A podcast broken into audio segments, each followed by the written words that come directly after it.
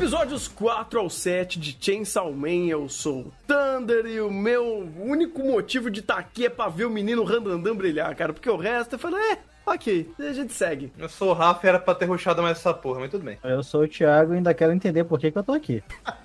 eu sou o Igor e eu vim entender por que o Thiago quer entender que ele tá aqui. Cada um com seus objetivos de vida. Todo mundo aqui é, filhinha aqui? É, é, não, pois é, pois é. A gente tá tentando se entender, se compreender, pensar. É difícil pensar, não pode pensar. Ai, meu Deus do céu. Mas esse episódio 4, ele traz uma grande resposta ao que a gente ia falar, mas, pô, e o gatinho? E, e, e toda a motivação da Power? valia? Valia? Va valia? Sim, valia. Não, Por que mas você tá porque, fazendo uma pergunta É, retórica? a motivo... É. Então, então. hum, Ah, cara, eu acho que valia, só que aí eu descobri um bagulho, entendeu? Nos próximos episódios aí que eu fiquei meio. É, se pá, eu tava um pouquinho certo, tá ligado ali? hum. Ai, ai. Sobre? Ah, não. De, Sobre- disserte, Thiago. De certo. Hum. Mano, sobre não precisava, tá ligado, acontecer tudo isso, mano. Por causa que ela consegue manipular o sangue do- dos, das outras pessoas, entendeu? Hum. Sobre isso que eu falei, pô, o cara tava sem um braço lá, demônio do sangue, entendeu? Porra, poder, sei lá, poderia ter sido, entendeu? Algo mais rápido, não precisava uh, acontecer tudo o que aconteceu, tá ligado? Uhum. Mas aí, tipo, vendo no saldo geral, cara, acho que valeu, tá ligado? Valeu sim. Meio decepcionado ainda porque fizeram ela meio burra, né? Mas nem tudo é do jeito que a gente quer, tá ligado? É que a Power é burra, então, tipo, vai, ela foi boa, coerente. Pois nem, é. nem. Esse, esse O momento. Thunder, não- tem, o não- Thunder não- tem não Cloyster, logo qualquer conflito com Cloyster faz sentido. Exatamente. Tá tem respeitando o personagem. Exatamente. Não- não empatia com quem esquece essa informação.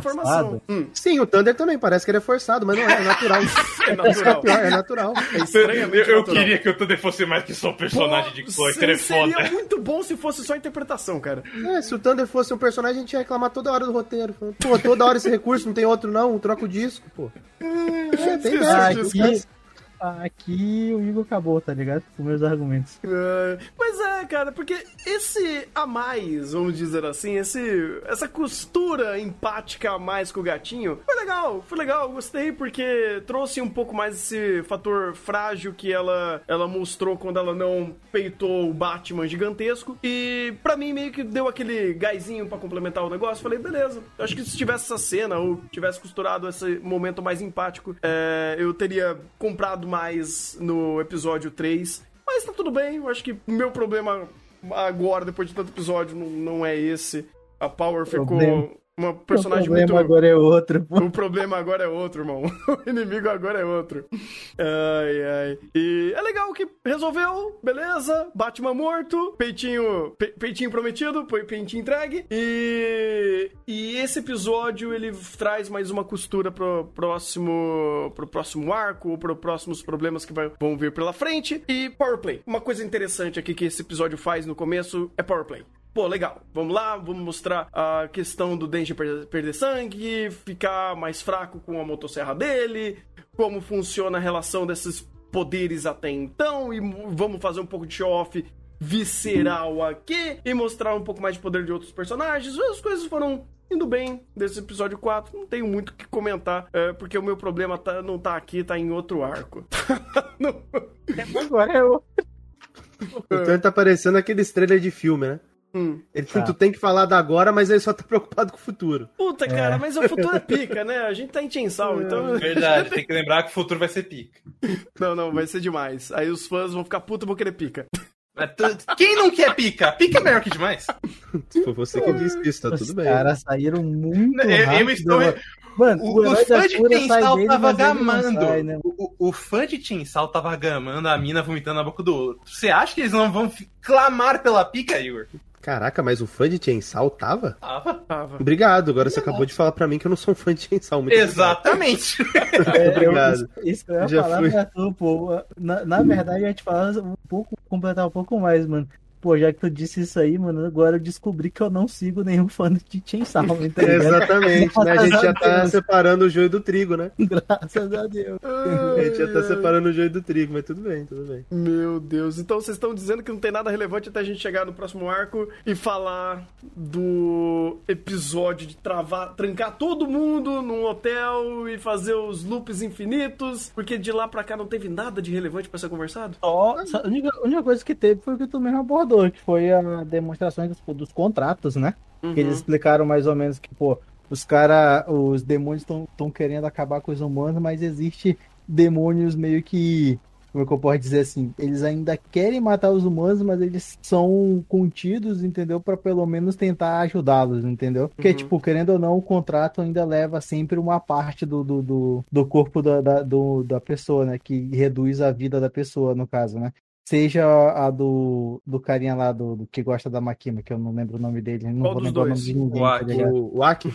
O Uhum. Aki. Ele, no caso, ele entrega a pele dele, né? Pra usar o demônio da, a- da raposa, né? Ou a, a, mão, a mão fantasma lá, que ela entregou o olho, entendeu? Pra poder Uhum. usufruir dele. Então, tipo, tirando isso aí, eu acho que tu pode apagar tudo aí e ir pro último episódio.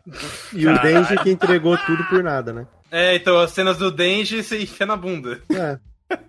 Mas aí, o que, eu, o que eu acho interessante é por quê? Porque todo esse conflito foi gerado porque eles não tinham conhecimento disso. Porque se a nossa querida Power tivesse conhecimento de como funcionavam os contratos, ela poderia fazer um contrato com o morcego e o gatinho estava seguro. Mas pela ignorância dela, eles pagaram o pato daquela situação. Porque no pior dos casos, se tivesse contrato, o gatinho estava salvo, a Power estava salva e o Denji estava na merda. Mas o Denji sempre está na merda, então está tudo bem. Não, mas E- aí, mas aí no caso é incoerente, pô. Pelo, pelo contrato, pô, tu não pode fazer contrato com outro demônio. Demônio não faz contrato com o demônio. Mas ela sendo infernal, ela não poderia? Não, mas ela não, poderia usar outra pessoa pra fazer. Esse é o Ah, ponto. é, ela- Gente pra ela usar pra fazer não falta. Aí, mas daí o demônio do morcego também teria que fazer. Aí a gente vai entrar numa muita inferência, gente. Ah, Não- pois é, eu É, a acho. O juridiquês aqui não funciona, cara, porque eu- é, não chegou a esse ponto. Não No chegou a esse ponto. Sim, porque, pô, mas, no- mas no só que qual que é o ponto? passar- Não, é porque, cara, no momento que tem que passar pra outra pessoa, eu acho que já não vale, tá ligado? Uhum. Na verdade, Ali vale, mas só que o ponto é, ele utiliza do contexto de conflito pra explicar a regra. Então o que ele faz? Ele fala, pô, a gente tem o contrato aqui, mas o Infernal não pode assinar contrato. Então beleza, então já não tenho mais esse recurso do contrato.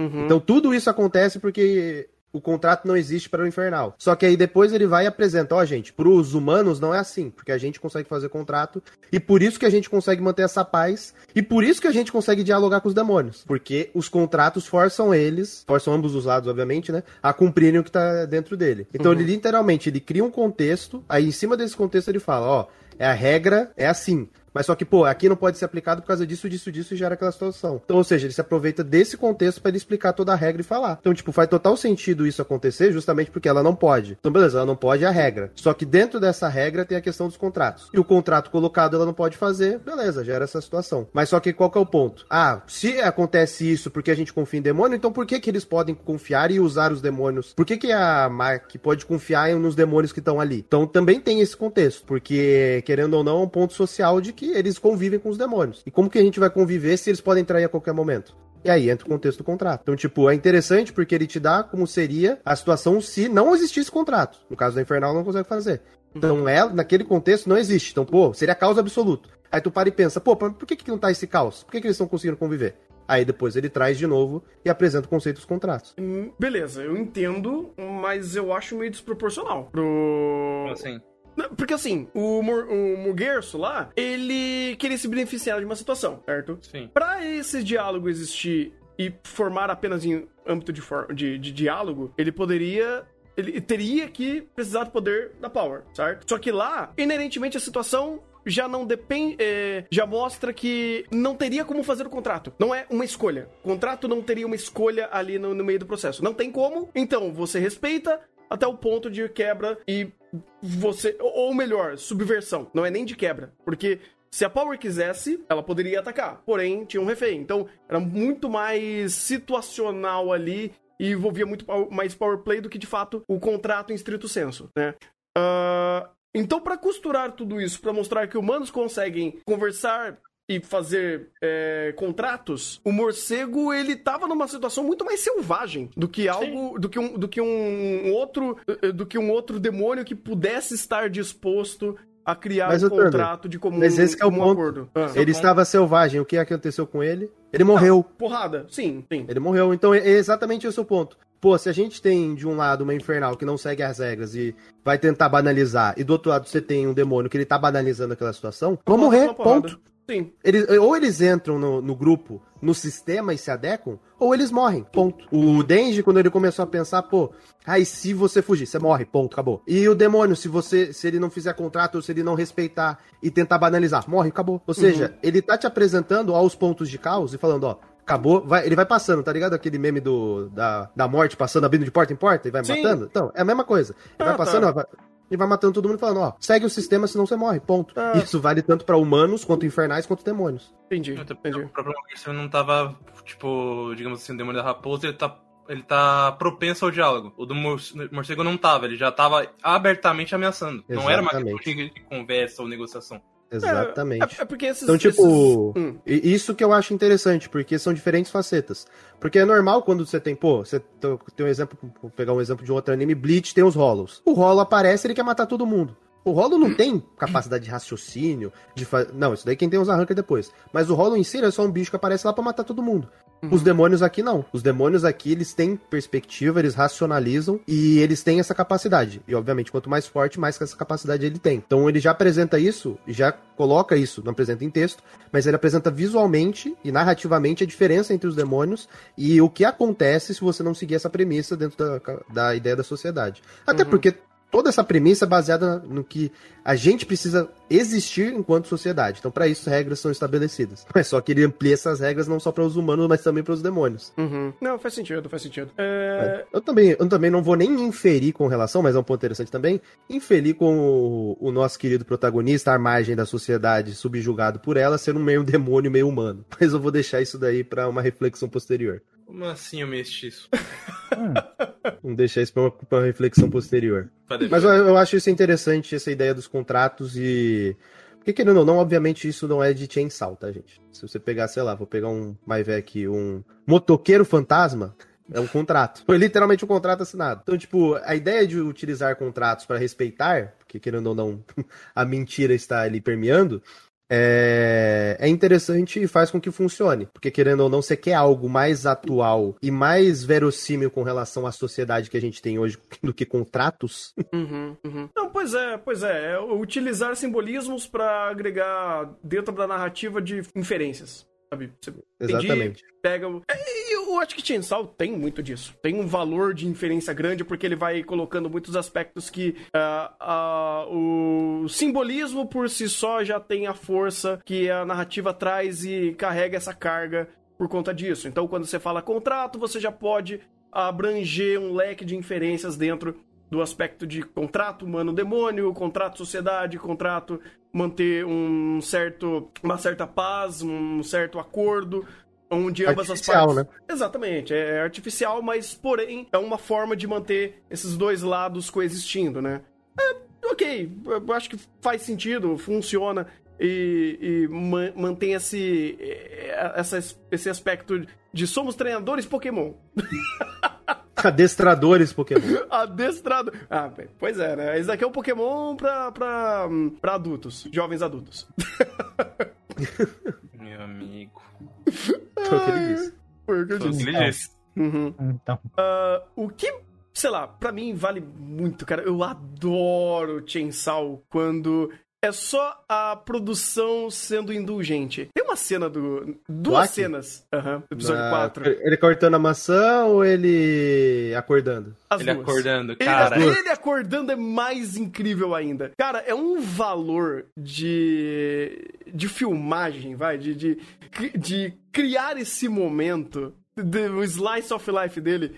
Que esse momento me ganhou. Esse momento foi o momento que eu falei, beleza, desliga o roteiro, deixa a cena pela cena e vai. E o valor disso, de agregar quanto a característica e o carisma do personagem e a humanização dele, cara, foi gigantesca. Ele mostrou pra gente como um slice of life, um momento de slice of life tão bem feito pode ser extremamente rico pra muitos aspectos. E aquilo, pra mim, eu falei, mano, ok, que bom que a legenda tava desligada. Que bom, porque foi só um momento de vivência desse personagem, de uma qualidade absurda, porque a Steph pode, e eles têm esse recurso pra fazer isso, e eles têm competência pra fazer isso. É extremamente maravilhoso, ele simplesmente acordando, tomando um café e lendo um jornal na sua varanda, porque, porque ele pode. Não só isso, eu acho que pra mim são esses momentos que a produção de Chainsaw mais brilha, com essa Uhum. perspectiva mais realista, porque não só o Aki, mas você vê a, digamos assim, a manhã de todo mundo. Você vê o, o Aki se preparando, aí corta a maçã, aí arruma, prepara o café, aí ele tá terminando, sai o Denji. Aí o Denji age de uma forma completamente diferente, ele senta, ele come e fica coçando. Aí de repente chega eles estão conversando, do nada chega a Power e começa o caos na casa. Então, tipo, esses pequenos momentos entregam com muito detalhe e, quase nenhuma fala o jeito de cada um de agir, e isso, querendo ou não, é- é muito agregativo pra espectador, porque você cria uma relação de personagem muito facilmente com isso. E são esses momentos pra mim a produção mais acerta e criam essa capacidade de deixar os personagens tão vivos quanto eles tentam ser, né? Porque esses momentos que eu lembro já tem no mangá, só que, tipo, é, são muito maximizados por conta desses micro detalhes que a produção faz. É, inclusive, é. Eu até vou discordar do Thunder por um negócio que eu já tinha comentado com ele, porque storyboard é roteiro. Então isso Sim. é roteiro. Sim. Porque se você não tem a caracterização de como é o personagem, conceitualmente, de, de como você atribui ele, das características que ele tem, não dá pra você fazer essa montagem. Essa montagem só é permitida quando você tem essa- esses parâmetros pra você desenvolver ela. Então, querendo ou não, a ideia que foi apresentada também é roteiro. O storyboard é roteiro. Porque se não tiver, porque o storyboard também tá inform- passando informação. Mesmo que a legenda não tá ali, você tá fazendo uma análise visualmente, você tá conseguindo inferir isso. É a mesma coisa quando você vai ter literatura de. Vai ter a literatura, aí você tem lá, pô, interpretação de texto, padrão de escola, né? Você vai lá fazer aula. Só que do mesmo jeito você tem interpretação de imagem. E é língua portuguesa. Então a interpretação, ela advém tanto do texto, quanto no caso do áudio, quanto no caso do visual. No visual, então, são todos aspectos que também remetem ao roteiro. Só que apresentados de forma diferente. É, eu prefiro muito mais assim. Obviamente, anime não dá pra ser só assim, porque a mídia não é dessa maneira. Se você quiser um- uma obra, uma animação que tem essas características de apresentar tudo visualmente, não precisar de texto, você vai assistir Red Turtle da Ghibli, você não vai ver Chainsaw. Mas é bom nesses momentos que ele apresenta isso justamente pra você interpretar o personagem, porque você não sabe nada sobre ele. Você não tem ideia de quem ele é. Mas se você vê um personagem acordando cedo, recolhendo a roupa, primeira coisa, você já entende que ele é maduro. Primeiro ponto. Segundo ponto, você já entende que ele tem uma rotina. Então, quando ele chega lá, pega o cigarro, vai fumar e vai ler o jornal, você já entende que aquilo é uma rotina dele, que ele é maduro pra entender aquele tipo de situação e você entende qual que é o papel dele dentro da casa. Enquanto o Denji, ele é um, entre aspas, vagabundo, no sentido de ele não faz nada nesse sentido, quem faz é o Aki, é...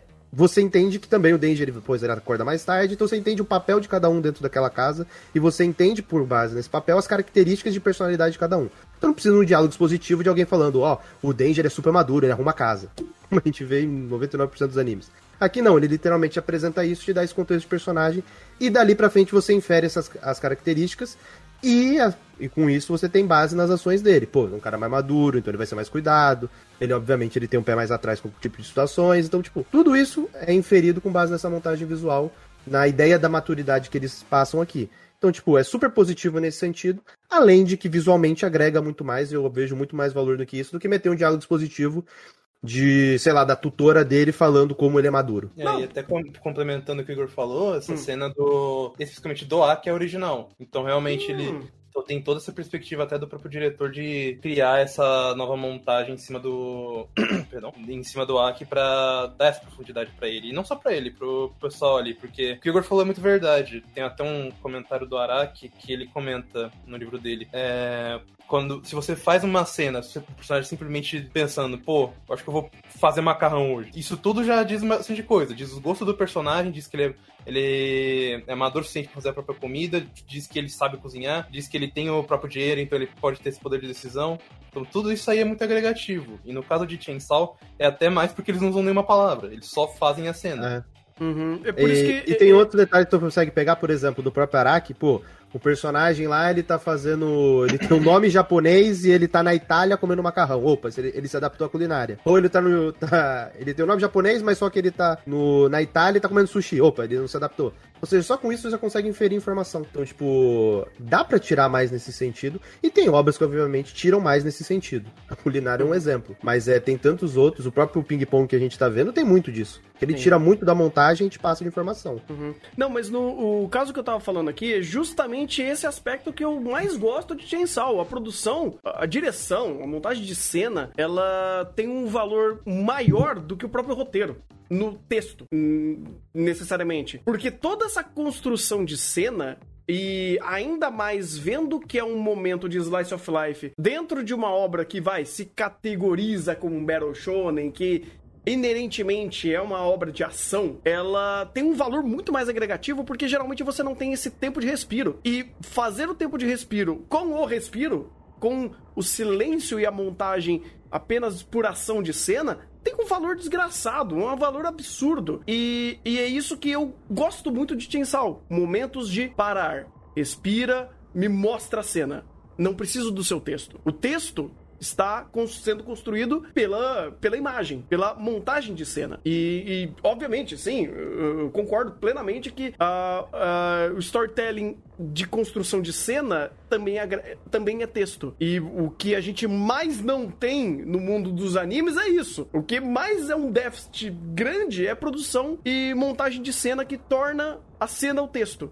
Torna a cena compreendimento de roteiro. E, nossa, é triste quando a gente tem, vai, exemplos absurdos desse, quando não tem no caso, como Bookworm, por exemplo. Nossa, imagina Bookworm com produção, Jesus amado. E aqui ele tem esse valor. Só que o valor agregado à produção é tão absurdamente melhor do que o texto que eu adoro. Que é ele salta à vista. É um trabalho absurdo de, de, de montagem de cena, porque aqui a Steph, eles têm muito recurso para trabalhar. Eles estão trabalhando com muita vontade, eles estão trabalhando com muito mais tempo. E é um aspecto que você consegue é, absorver. Né? Você consegue entender, você consegue ver que tem uma qualidade muito maior. No roteiro, a gente não tem o An da vida escrevendo linhas incríveis de diálogo, como por exemplo a gente vê em Mob. Porém, todavia, em construção de cena, eles trazem profundidade de camada que às vezes o texto não tem. O texto é muito literal. O texto é e o personagem, ele é metódico, ele é, ele é um personagem maduro. Ok, beleza. Agora me mostra ele sendo. E aí você tem a produção fazendo isso, todo um trabalho é, que respalda muito mais o próprio texto do que o texto. E montagem de, de, de, A sonoplastia também, né? Sonoplastia também aqui é outra coisa que te ajuda a te induzir na cena, te agregar na cena. É, é maravilhoso. E o próprio Aki desse episódio 4, ele, ele mostra é, é, a, a direção, através dele, mostra muito esse potencial dele entrar na sala, antes dele entrar na sala, ele se postar, ele se arrumar, pensar, respirar. Eu adoro esses momentos de respiro em Chainsaw, cara. É, poucas obras têm isso. Pouquíssimas tem. Mas aí ele se utiliza de um personagem no qual isso não faz sentido, né? Porque não dá pra você fazer momento de respiro com a Power e com o Denji, né? Dá. Com a Power principalmente. Não, o Denji até tem momento de respiro, mas a Power dá. puta merda. Mas o primeiro episódio nos mostra que dá. Porque não mas é olha a condição que ele tava ah, também. de fato. Não, eu sei, você, você, Aí você não tá falando... Você tá falando do Denji em contexto específico. O Denji Sim. na normalidade não é assim. Não. Ainda mais o Denji com o agregativo de onde ele tá atualmente. O, o respiro dele vai, tem não respiro calmo, é uma montagem mais energética e caótica. Não, caótica muito mais da, da, da própria Power. Porque quando esse contraste de cena do Aki acordando e fazendo a sua rotina mais metódica, mais madura. Você vê o, o, o Denji a paz sendo destruída. E, a paz sendo é. destruída e a, e a direção apresentando esse contraste de maneira visual, principalmente com, utilizando o telefone. Sim. Porque aí tu coloca o Aki jogando as suas frustrações para um terceiro. Uhum. Enquanto tu tem o contraste de fundo rolando de toda a treta e o caos sendo estabelecido na casa dele. Uhum que é infinitamente mais interessante do que a ligação que ele tá tendo. Exatamente, porque não importa, a ligação é só um veículo para ele expor os pensamentos dele e as frustrações dele. Uhum. E as frustrações sendo jogadas para debaixo do tapete por conta de quem ele está conversando. Uhum. E é muito bom porque esse momento de, da formação do time 7, aqui. é, é muito bom porque antes você tinha o próprio Denji sendo esse caos quebrando a paz do Aki. Criou-se, estabeleceu-se, no caso, uma normalidade, ok, a gente aceitou, desde deu uma, uma, uma a, a, aprimorada, deu, abaixou um pouquinho Amadureceu. a bola. Amadureceu. Amadureceu, olha só. Apre- aprendeu a, a viver em sociedade, ok, show. Aí você vem a Power e quebra completamente essa, essa, essa paz e quebra dos dois. De, por motivos diferentes, inclusive. um, por, obviamente, você tá fazendo caos na casa dele e o, e o por, pô, você tá desperdiçando comida. Aí é foda. Aí não, né? Aí não, não. Aí não, aí não. Aí já, já, já, já esculachou. Mas é, é justamente por isso que eu, eu, eu acho interessante o próprio episódio 4, porque querendo ou não, é, da metade pra frente foi mais essa introdução. Teve a parte ali do Aki explicando sobre como funcionam os contratos e trazendo esse conceito, mas eu acho interessante essa própria dinâmica de grupo, porque te passa muitas informações e te apresenta quem são esses personagens. E é um dos pontos no sentido de por que, que você, em Chainsaw, você tem a possibilidade de ter empatia por personagens. Uhum. Porque empatia ou sentir alguma coisa, né? Porque a Power ela fomenta a antipatia, mas a antipatia fomentada por ela te gera um mínimo de interesse. Então esse tipo de dinâmica é interessante por isso, porque você apresenta o personagem e você consegue ter empatia por aquele personagem por conta dessa dinâmica de grupo. Porque se não fosse essa dinâmica de grupo, você não ia se importar com os personagens. Uhum. É porque se importar com o mundo quer que W, né? Mas ele não quer que você se importe com o mundo, porque ele nem estabeleceu o mundo direito. Pois é, pois é. Ele ainda tá processual, pô, ele não estabeleceu quem é o rei demônio desse mundo. Uhum. Ele, ele ainda, ainda tá chegando lá. Então, o, o que dá pra comentar é que, tipo, é em questão de introdução, Chainsaw demora. Uhum. Ele demora bastante. Mas é funcional porque você, nesse processo, você entende. Você não precisa entender só o mundo, você tem que entender os personagens. E precisa entender o contexto de cada um dos personagens pra você entender por que, que eles dialogam entre si da, da maneira como eles dialogam. Principalmente o Aki. Porque todo, todo esse contexto, você entende a motivação do Aki, você entende a motivação do Denji, você entende a- o papel da Power como infernal dentro desse contexto. Então, tipo, a narrativa começa com o Denji e depois ela vai expandindo para um contexto de mundo. Tanto que, a, vamos dizer assim, o objetivo do Denji não é igual o Naruto, One Piece, Hunter x Hunter que vai no primeiro episódio. Ele vai ser introduzido a essa motivação no episódio 5. Do jeito que foi, né? Se- Não. sendo que é. Ele chegou, virou o rei dos piratas antes mesmo do Luffy, cara. Porque ele conseguiu atingir o objetivo dele no episódio 5. Olha que incrível. Sim, Quer dizer, aí- na verdade, não, no episódio 2. É, atingiu o objetivo, mas não Isso. foi o sonho dele, né? O sonho Uhum. dele é o, o inimigo agora é outro, eu diria.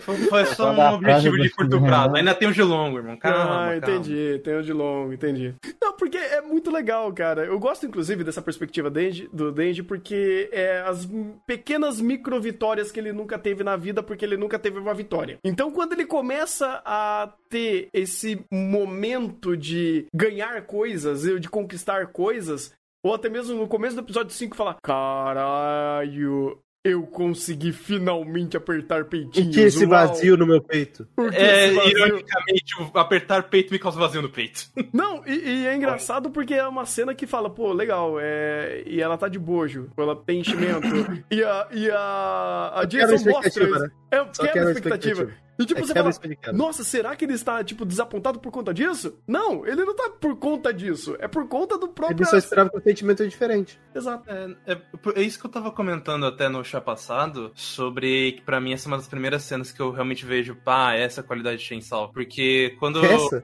É, não, não ironicamente, realmente bom. Aí é É, duro, rapaz, literalmente. Honesto. Por incrível que pareça, ele apertar peitos é interessante.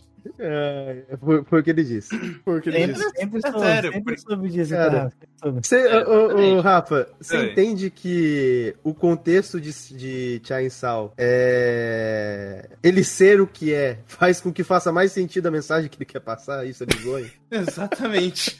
E, Isso é tipo, bizonho. o- o- olha como é interessante. Ele bota o objetivo idiota do personagem. Eu quero pegar em teta. Aí ele pega em teta. A primeira reação que ele tem não é tipo, caralho, que incrível. É tipo, "Uou, isso- Exatamente. é esse o sentimento? Caralho.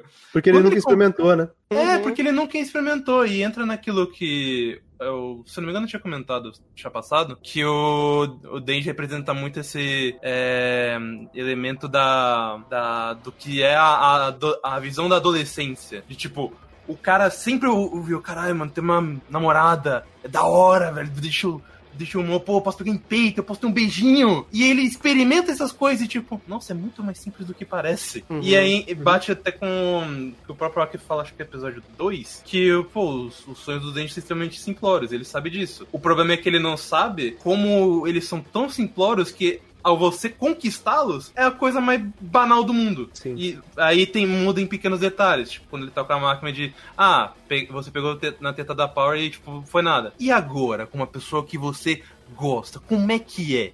E aí ele tem uma reação mais exacerbada. Eu gosto bastante desse momento no, na série que vai mo- morfando a, os sentimentos do personagem, ele entendendo melhor o que ele quer. Mas aí não. É, é que aí é uma espécie de compreensão é, de autoconhecimento.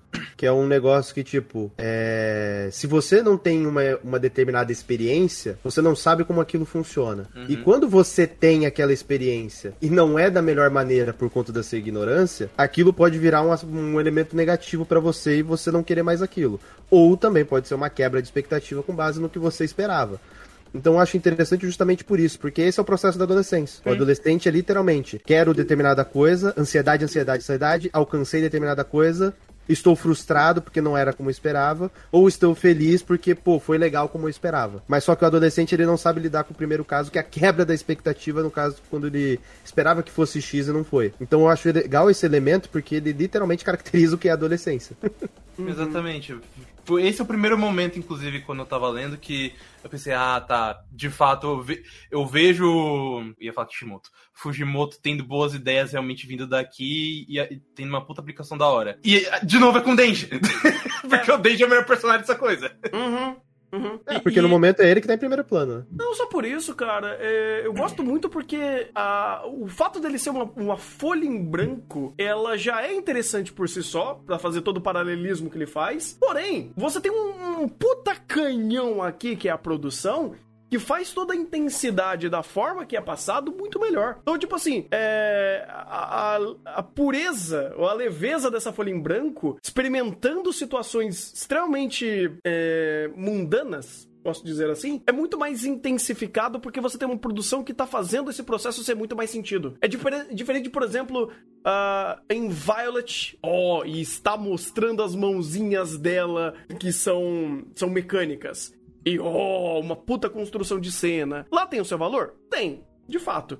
Mas aqui em Tinsal também tem o, o valor dele tá. Meu Deus, eu peguei em peitos e o vazio. Ou pelo menos. Ou a, a. Qual que é o nome dela? É a Ma Makima? Makima.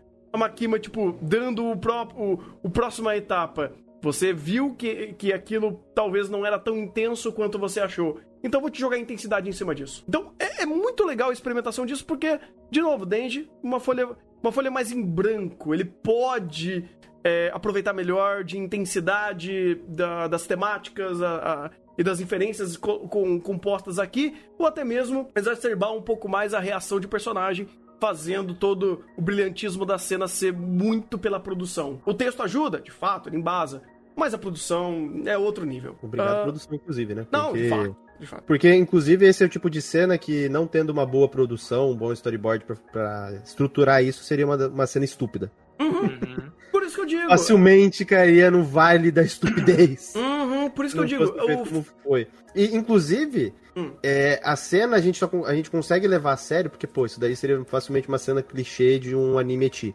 Mas é, a gente consegue levar a sério, não pelo Denji, porque o Denji ele reage como uma perspectiva que a gente tá acostumado, né? Como o protagonista virgão, como é colocado, né? Dessa maneira ele reage dessa forma, mas principalmente pela, por causa da Makima. Porque ela age de maneira muito mais madura. E você consegue, dentro daquele contexto, entender que aquilo é basicamente uma manipulação. Mas só que o Denji não tá nem aí pra isso, ele não se importa com isso. Mas dentro da perspectiva dela, é uma manipulação pra é- ele fazer o que ela quer. Então você consegue pegar dentro dessa situação as duas perspectivas e pela perspectiva dela entender aquela situação não só como um fanservice barato, uma cena estúpida de um anime que não vai agregar em nada, mas como tendo um valor justamente para ser um elemento de gatilho pro, pro próprio Denji para ele agir da forma que ela quer. Então é literalmente ela colocando o, cachorrinho na, coleira e mandando e falando para ele buscar determinada coisa. Então a, for- a forma como ela se apresenta in- inicialmente e a forma como ela age depois dando literalmente o osso na boca do cachorro e depois tirando, faz com que faça sentido o personagem, faz com que faça sentido a abordagem, faz com que faça sentido a forma como ela colocou que ia tratar ele. Então você tá dizendo que aqui temos o eti necessário? Não, é o eti com sentido. o eti com sentido? Nos do... É, é, exatamente. Como é? Com sentido e com espaço sentido. Entendeu? Na ambiguidade, na ambiguidade da palavra. Na ambiguidade da palavra. Entendi. Tô lambendo até demais aí. Ai, ai. Acabou, acabou de babar já, mano? Ah, bom, Não, o Deji tava tu babando. Ele tá babando. Tu tá babando também? Tô tranquilo. Você que tá dizendo. É, o, o Thiago falou de babação aí. Esse futuro é seu. transparecendo aí, mano, hein? Tá foda. A baba é tudo, faz o que quiser, irmão. Ai, ai. Bem, antes baba do que vômito, né? Mas, enfim. Inicialmente a boca é tua, tu faz o que tu quiser. Né? Antes da baba, né? Pois é.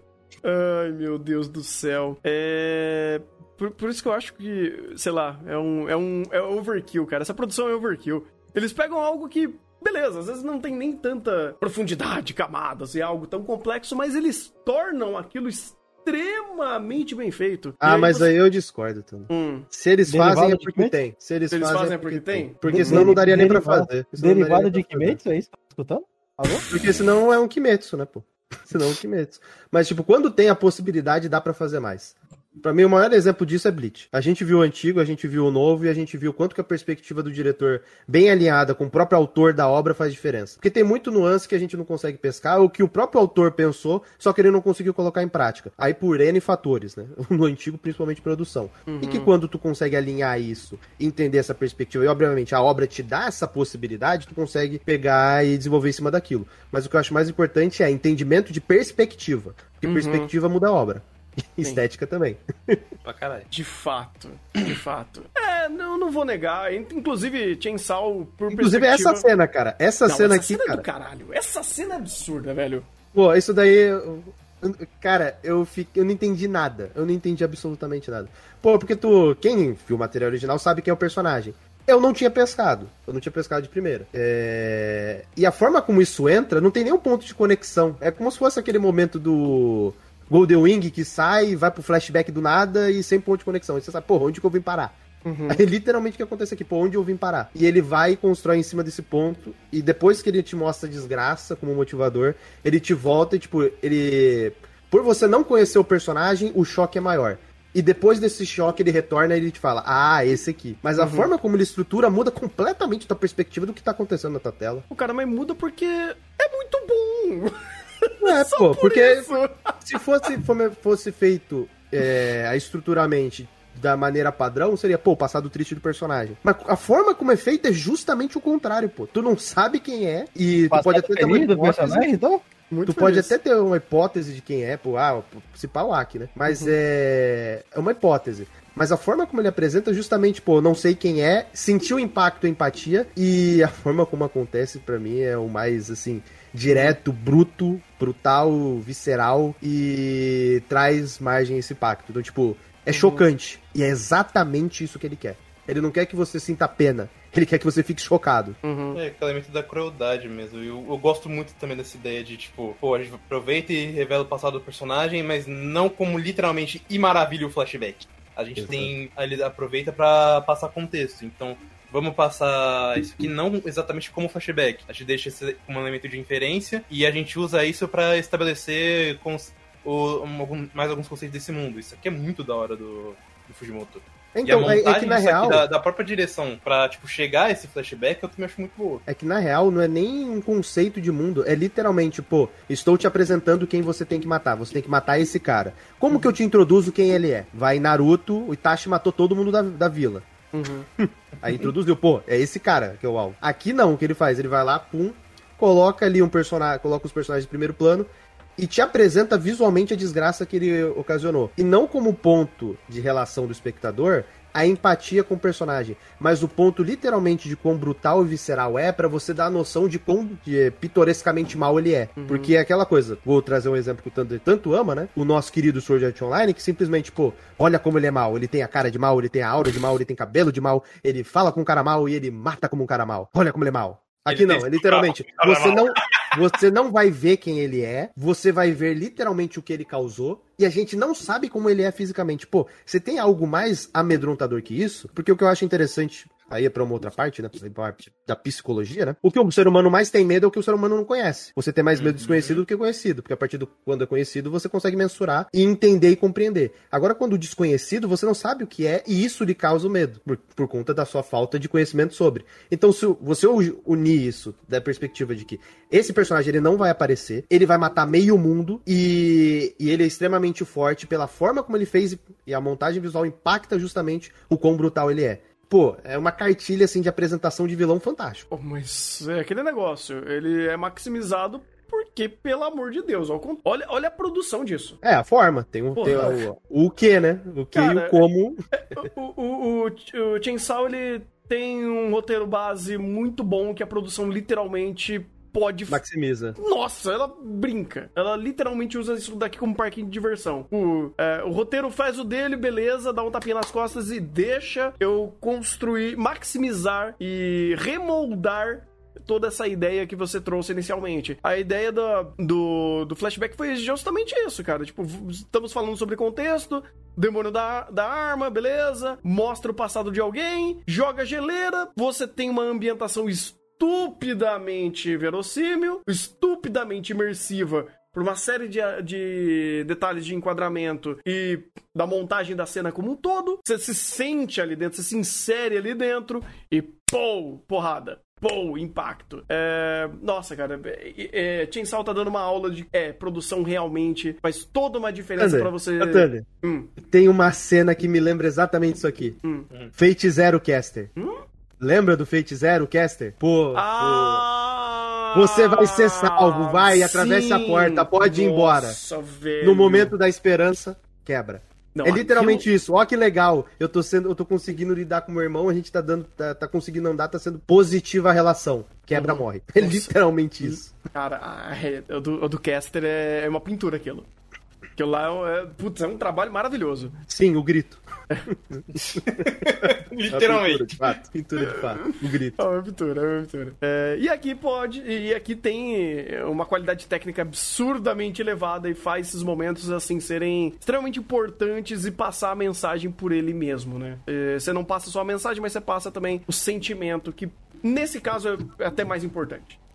Inclusive, o Rafa, no mangá é assim? Essa mesma estrutura? Sim, é a mesma estrutura. Mas eu acho ah. que até ficou melhor porque eu achei as transições aqui muito mais assertivas, sabe? Uhum. Não, isso aí eu entendo, mas é que o, o Thunder falou que é a, é a, a, produção maximiza, de fato maximiza. Mas tem muitos pontos aí que já são diretamente do material original. Então, a própria, se a própria estrutura do material original é assim, então já, vamos dizer assim, já tava cagado e cuspido para ele fermentar fomentar e estruturar da forma como ele estruturou. Não foi tipo uma reinvenção porque a direção achou interessante, não. Foi literalmente faz, passar o que estava lá, só que maximizar por conta da mídia do que a gente tem de, vamos dizer assim, a mais com relação à parte audiovisual do que simplesmente só visual. É, porque eu já não sei exatamente o que é original ou não, porque pelo que o chat falou, a parte do Aki acordando é original. É, então, por isso que eu perguntei. Uhum. Sim, especificamente do Aki acordando, mas eu lembro que a partir do momento que o Denji já tá acordado e começa a tração deles, é já é do mangá. Hum. Ah, e tem então... outro ponto interessante aí, que, que ele explica com relação que o poder do demônio ele vem com relação ao medo que tem daquele objeto. Uhum. E ele apresenta literalmente toda a população pedindo. sendo contra as armas, porque eles já sabem que o medo, que a, no caso as armas, deixa o bicho mais forte. Mas só que o bicho vai ficar mais forte porque eles estão com medo da arma. Então, com arma ou sem arma, eles estão fodidos do mesmo jeito. Olha como o contexto é duro. só desculpa cortar, é que me lembraram do negócio aqui. Que, é, eu lembrei o pessoal. Tinha uma galera reclamando da produção de Chainsaw com uns negócios que, cara, pra mim não faz o menor sentido. Hum, ah, isso é que, é. que tem, nessa parte, a partir do momento que o demônio da arma começa a ser introduzido, eles no mangá tem uns quadros de quanto ele matou, onde ele matou e tal, e o pessoal da, que viu o anime reclamou porque eles queriam é, todas essas informações descritas no anime. Seja em quadro flutuante, seja em falso, de alguma forma. Eu falei, gente, não precisa! A ah, pergunta é, para ah. quê? Qual, o que que isso vai agregar, você saber dessa informação? Não agrega, não agrega. Inclusive... Ah, é... então pra você conseguir mensurar o quão demoníaco ele é, olha quanto ele matou na América do ah, Sul, matou é, na... é, tipo, eu acho que assim, no anime, isso aparece, já é... Muito... Aparece uma imagem dele no mangá? Não, não aparece. Não, só aparecem os dados. Foda-se. Não, nesse caso, no anime, já é bem declarado o que, a capacidade dele, quando sabe, tem uma puta metrópole destruída, eu É. acho que ali já mostra que morreu pelo menos uns milhões de pessoas ali.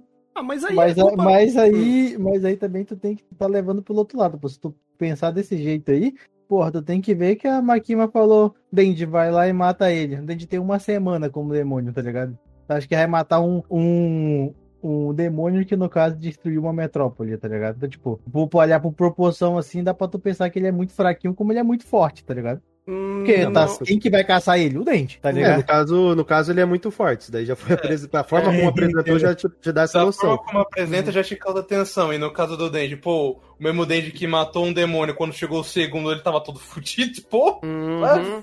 tem, tem muitas chances. Mas o, o ponto de- desse objetivo é justamente, pô, vou te passar uma missão quase impossível. Boa E você, sorte. vai, ca- e você vai cair nisso porque você é, é meu cachorrinho. Ponto. Não, mas, Ponto. esse, mas isso E é aí, e aí essa, esse objetivo ele vira quase que como o Naruto ser Hokage pela dificuldade, pô. Ou como, dar um exemplo de outro anime, o Hunter vs Hunter, o Kurapaika matar o pessoal da aranha. bom. Uhum. O, que vale aqui, que, pelo amor de Deus, né? Uma crítica dessa. Ai, é foda quando o pessoal quer só Ctrl-C, Ctrl-V do material original. Pelo amor de Deus, gente. Não seja esse tipo de pessoa. Usa metade do cérebro. Porque, cara, é, com uma produção dessa. cérebro. Porra, o cérebro inteiro às vezes é bem difícil, mas ah, você tem uma produção dessa que, ah, não colocou meu quadro flutuante com numerinhos, beleza, eu preciso mostrar a intensidade e o sentimento causado de terror por esse bicho. Pô, não tá aí?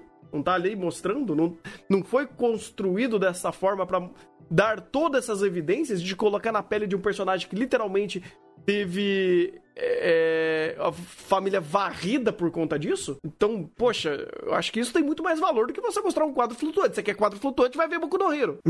Ou Esquadrão Suicida. Sério? Sim. Ai, A introdução dos personagens são quadros. São literalmente quadros. Ai. Como se fosse uma ficha dos personagens. Ai, quem que fez isso nos últimos tempos? Teve um, É. alguém no primeiro episódio que literalmente precisa introduzir personagem. Ah, o... Esse é bom. É, é Tomodachi bom. Game. Tomodachi. Game fez isso. Pô, você precisa conhecer os Ah, personagens. ele, né? ele, ele, Ah, ele dando a ficha técnica do personagem. Sim. Eu vou abrir o site da Wiki, Ctrl C, Ctrl V, toma tá card aqui de personagem na tua cara. É. Leia. Pare o Não, episódio e é, é bom. É bom porque a gente xinga anime e fala, pô, olha como o anime é... tem esse tipo de escolha medíocre, né? Uhum. medíocre sendo legal, né? Horrorosa. Medíocre. Acho que agora a palavra tá certa. Obrigado. É, Mas tem filme que faz a mesma coisa. Então, quando eu lembro, eu já trago o exemplo também, porque não é só a gente que tá ferrado, não. Faz sentido. Não é só a nossa indústria que tá na merda, não. Ah, mano, eu, mano, eu fico meio, meio assim por cima, tá? Eu não sei, tá ligado? Porque, cara, a pessoa Jason Man, eu não, não li o original, mas acredito que tenha sido boba, mesmo eu não estando achando lá o hype todo que só tá babando em cima, tá ligado? Mas, cara, tem um bagulho que é meio esquisito. É muito melhor ser o Ctrl-C, Ctrl-V do que tu inventar uns bagulho mó nada a ver, tá ligado? O Senhor dos Anéis tá aí, entendeu? O Senhor Mas dos Anéis se é você- a série da Prime Video tá aí pra dar o, pron- o contraponto, entendeu? Mas você. Eu tô maluco ou você acabou de falar que não viu o original? O que, pô? Do, do Chainsaw Man? Nunca vi o original, não. Então como que tu tá reclamando da adaptação se tu não viu o Não, original? eu tô falando que eu tô falando que pelo que estão falando tá bom, entendeu? Eu tô falando. Ah, mas aí, pelo que estão falando, pô, Eu- pô, aí eu- dependendo da bolha que você tá, o que estão falando pode falar que Bleach está horrivelmente mal animado e mal feito as batalhas, enquanto Bleach é o masterpiece do ano, pô. Mas Mas o que estão falando é não vale de nada, porra. Não, Uhum. mas é justamente por isso que eu puxei a parada do Senhor dos Anéis, que foi o que eu vi. Que foi um exemplo da onde eles não darem Ctrl C, Ctrl V, foi muito ruim. Entendeu? É, mas aí é um outro ponto, porque você Uhum. tá literalmente falando o exemplo onde foi ruim, só que você não consegue mensurar se Chainsaw Man entra nesse exemplo porque você não tem o ponto de comparação, pô. Ctrl C, Ctrl V, ele funciona dependendo do caso. O, é, tem poucas obras ou obras que têm é, é, é, capacidades específicas que elas serem apenas usadas como Ctrl C, Ctrl V fica bom. Ah, sei lá, Boku no Hero. Boku no Hero não funciona Ctrl C, Ctrl V. É, Isso faz o material original ser ruim, faz os enquadramentos do... O nome dele? Do... Correio. Correio serem ruins? Definitivamente não. Mas transpor aquilo pra anime no Ctrl-C, Ctrl-V ficou horroroso. Então, Um exemplo, um exemplo positivo do Ctrl-C, Ctrl-V é Monster. porra, É. total, total. Mas aí mas é que essa questão, quando você vai adaptar, a maioria das vezes, é, não dá certo você ada- adaptar literalmente todo o material pra, pra outra mídia. O próprio Senhor dos Anéis mesmo tem que fazer algumas alterações do livro pra chegar nos filmes. E muita gente elogia os filmes e prefere até os filmes aos livros. E, tipo, É a mangá, anime, mesma de cada um. É, pô, o que a gente tem isso com visual novel é sacanagem também. né? Não, o Visual Novel literalmente tenta fazer o Ctrl C, Ctrl V ou Rush. Os dois casos ficam uma merda. É, exatamente. Pô, tem gente que ama o Ravensfield tipo eu, e tem gente que odeia o Ravensfield. Pô, acontece. Não tem como acertar, não, Rafa. Não, No caso porque é subjetiva, a perspectiva pessoal de cada um, pô. É. É impossível tu falar pra todo mundo, pô, todo mundo tem que gostar disso. Não, pô, não existe isso. Mas ah, existem casos onde, tipo, a própria ideia de adap- da adaptação não dá certo. Esse- essa temporada, inclusive, tem muito disso com Koku no Karasu. É uma adaptação de uma novel que, cara, pior, eles não estão adaptando aquilo com em anime de fato, eles só estão pegando a novel e transformando em anime. Isso é péssimo. Que aí pega um ritmo de novel que não funciona pra anime. Sim. Uhum. Pois é, é, tanto que, cara, reclamar de Chainsaw pela produção, cara, você tá reclamando a melhor coisa dele, poxa! E reclamar pela adaptação, mas, pô, tá melhorando o que tinha no material original. Aí, também mano, aí, aí não é nem questão Aí de ah, gosto, aí é questão de você tá errado, cara, porque, poxa, Aí já não sei. Mas, Me- cara, me Chainsaw, falta, ele me falta literal- conhecimento. é a mesma coisa, ah, eu prefiro Shingeki no mangá, você prefere Shingeki no mangá, ele é melhor no mangá? Definitivamente não. Pô, se tu falar que prefere Hunter x Hunter no mangá, a gente vai ter uma treta. Que. Boa. A gente vai ter uma treta. Aí é um negócio, cara. Aí não dá, pô. Porque, pô, não consigo ler. Não consigo ler nada. Me sinto pica-pau, pô. Não. Não consigo ver nada. Que rasbisco é esse? É, pô. Mas, é, mas voltando pra Chainsaw, Uhum. é episódio 6, né? Ah, não, grande. 5 ainda é o 5 barra começo... 6, né? É o arco, É né? que o 5 É. já é o arco do, do hotel. É, já 5, começa no hotel. 6 e 7, no caso. É, é, é. É que o 7 depois tem, uma, tem um rolezinho, né? Tem, tem um gorfinho. Pô, é- é- o rolê é melhor que o hotel, cara. Esquisito isso, né? Frase estranha. Não tira de contexto. É Esse você que disse, né? também. Você que disse. É, Aguarde que isso vai chegar até ali. Aí, moiou. E de fato morreu. Mas é, cara. e- e- esse arco em si, do 5 e 6, é um arco que, tipo, quando eu vi a primeira vez, eu achei ele chato. Uhum. É literalmente esse adjetivo, chato. Mas quando eu entendi o que ele queria fazer, eu falei, opa, é um chato, mas eu dou benefício da dúvida pelo que você queria fazer. Porque ele literalmente coloca o ponto de. Primeiro pela simbologia que ele estrutura aqui. Uhum. Tu tem o demônio da eternidade, tu tá preso no oitavo andar, oito, pirou oito de lado, Ah. infinito. Ah, ah. O- os relógios eles estão presos em um único segundo e travado ali no tempo. E você tem literalmente personagens como a Power que eles não têm um senso próprio no sentido de se preocupar com a própria vida, no sentido de, ai, pô, posso morrer agora. Eles não têm esse filtro, por assim dizer, que é normal do ser humano. E enquanto os outros dois novatos, eles têm. E eles começam a pirar por conta disso. Então eles prendem o- os, todo mundo naquele momento, naquela eternidade. E ambos vivem na eternidade. E por conta do medo da morte, dentro da eternidade, fica aí o contraste, né, que é apresentado, é ou a própria antítese de você viver a morte dentro do infinito, ou viver a morte no eterno, e eles agem de uma maneira que, pô, dentro da eternidade a gente vai morrer a qualquer momento, contra o outro lado, pô, a gente tá aqui e vamos, vamos tentar ver o que, que a gente pode fazer. Então, tipo, o contexto eu acho interessante, porque eu acho a ideia Pô, você já tem uma ideia do demônio da eternidade, se utilizar disso pra fazer esse tipo de simbologia e estruturar isso na narrativa, eu acho interessante. E utilizar isso principalmente pra colocar os personagens em conflito entre si, sou estúpido, porque a, isso daí só eleva no estereótipo da garotinha que queria fazer faculdade, mas acabou tendo que matar demônio, porque nesse mundo o equivalente de você ser o matador de demônio ser prostituta. Essa, pô, isso também é outra coisa, cara.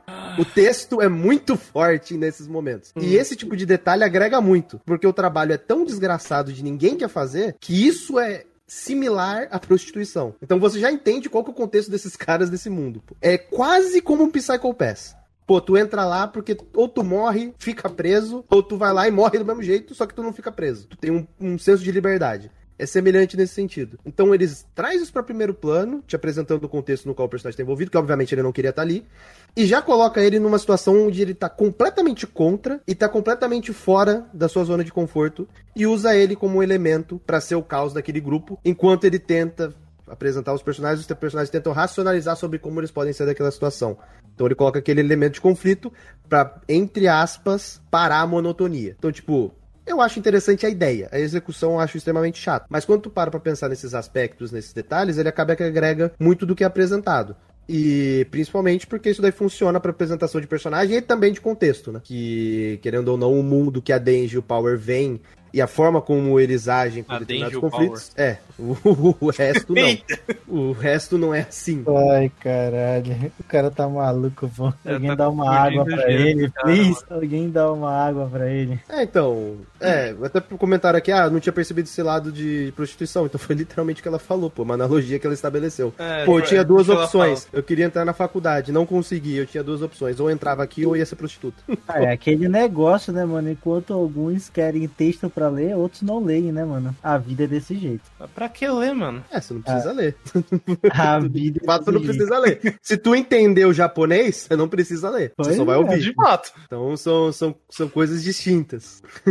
Ah, cara, eu, eu tenho, já no meu caso, eu entendo também essa qualidade desse arco, mas eu tenho muito problema com ele.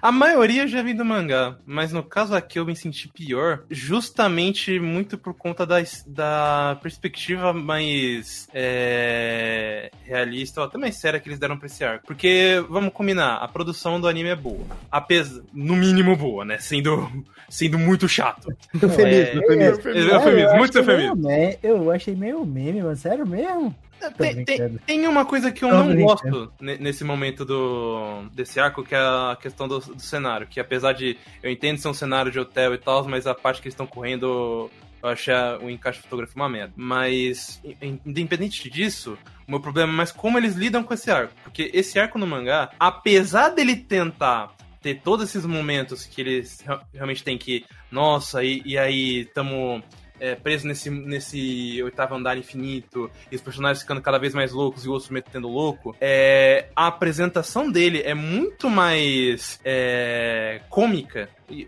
não só apenas cômica, muito mais levada no foda-se, digamos assim, justamente por conta que a maioria dos personagens leva tudo aquilo no foda-se. E o único momento que eles realmente levam a sério não é nem quando o demônio aparece, mas é assim quando rola os flashbacks da Rimena e do, do Aki. Quando chega no anime, eles ta- tentam trazer uma perspectiva muito mais é, tensa, séria, até parecendo muito filme de terror, que nem a cena que o Tanner tá passando agora do, do Aki investigando o, as salas infinitas e se sentindo observado, que são uns takes muito fodas, mas tipo, eles são feitos justamente pra parecer um ambiente mais de terror e mais tenso, então é pra você se Sensação de sentir tenso. desconforto, né? É, uma sensação de desconforto. O problema é, os personagens não estão levando nesse contexto. A única, a única que leva é de fato a Kobene. E a Kobene já é uma personagem.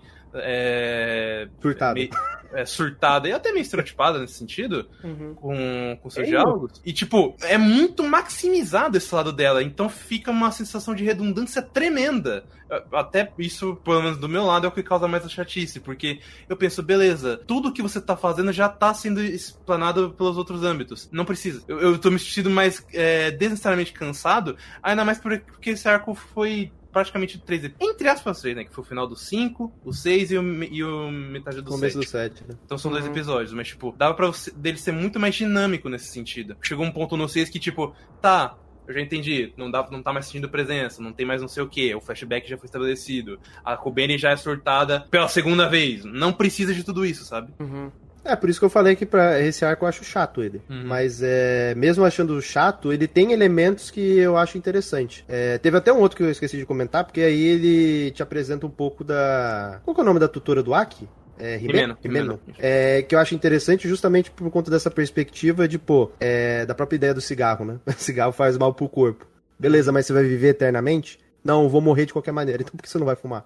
Uhum. E a própria ideia de você ser, ser introduzido num trabalho onde você literalmente precisa matar e além do trabalho em si ainda tem o elemento do estresse, o tá fiamente vinculado com a própria, o próprio cigarro. Aí eu vou dar um outro exemplo também de um anime que também tem um contexto semelhante nesse sentido, que é o próprio Psycho Pass. Pô, todo mundo fuma. Por quê? Porque para aliviar o estresse. Então uhum. ele utiliza esse elemento de, pô, eu vou morrer, eu posso morrer a qualquer momento, vou preservar meu corpo para quê se eu posso morrer amanhã? Pô, eu prefiro ter essa sensação de alívio de estresse e também de prazer por conta do cigarro. E ele utiliza esse elemento para conectar a, o Aki dentro daquele contexto para falar ó, como ele mudou. Olha, olha a perspectiva dele dentro dessa situação. Então, tipo, dentro desse arco, eu vejo que tem três separações. Primeiro, a, a garotinha surtada e o colega novato dela. É, o outro antro com a Rebeko e o próprio Aki. E um outro antro completamente distinto, que é o Denji com a Power. O Denji com a Power estão cagando para todo tipo de situação e eles geram esse ponto de conflito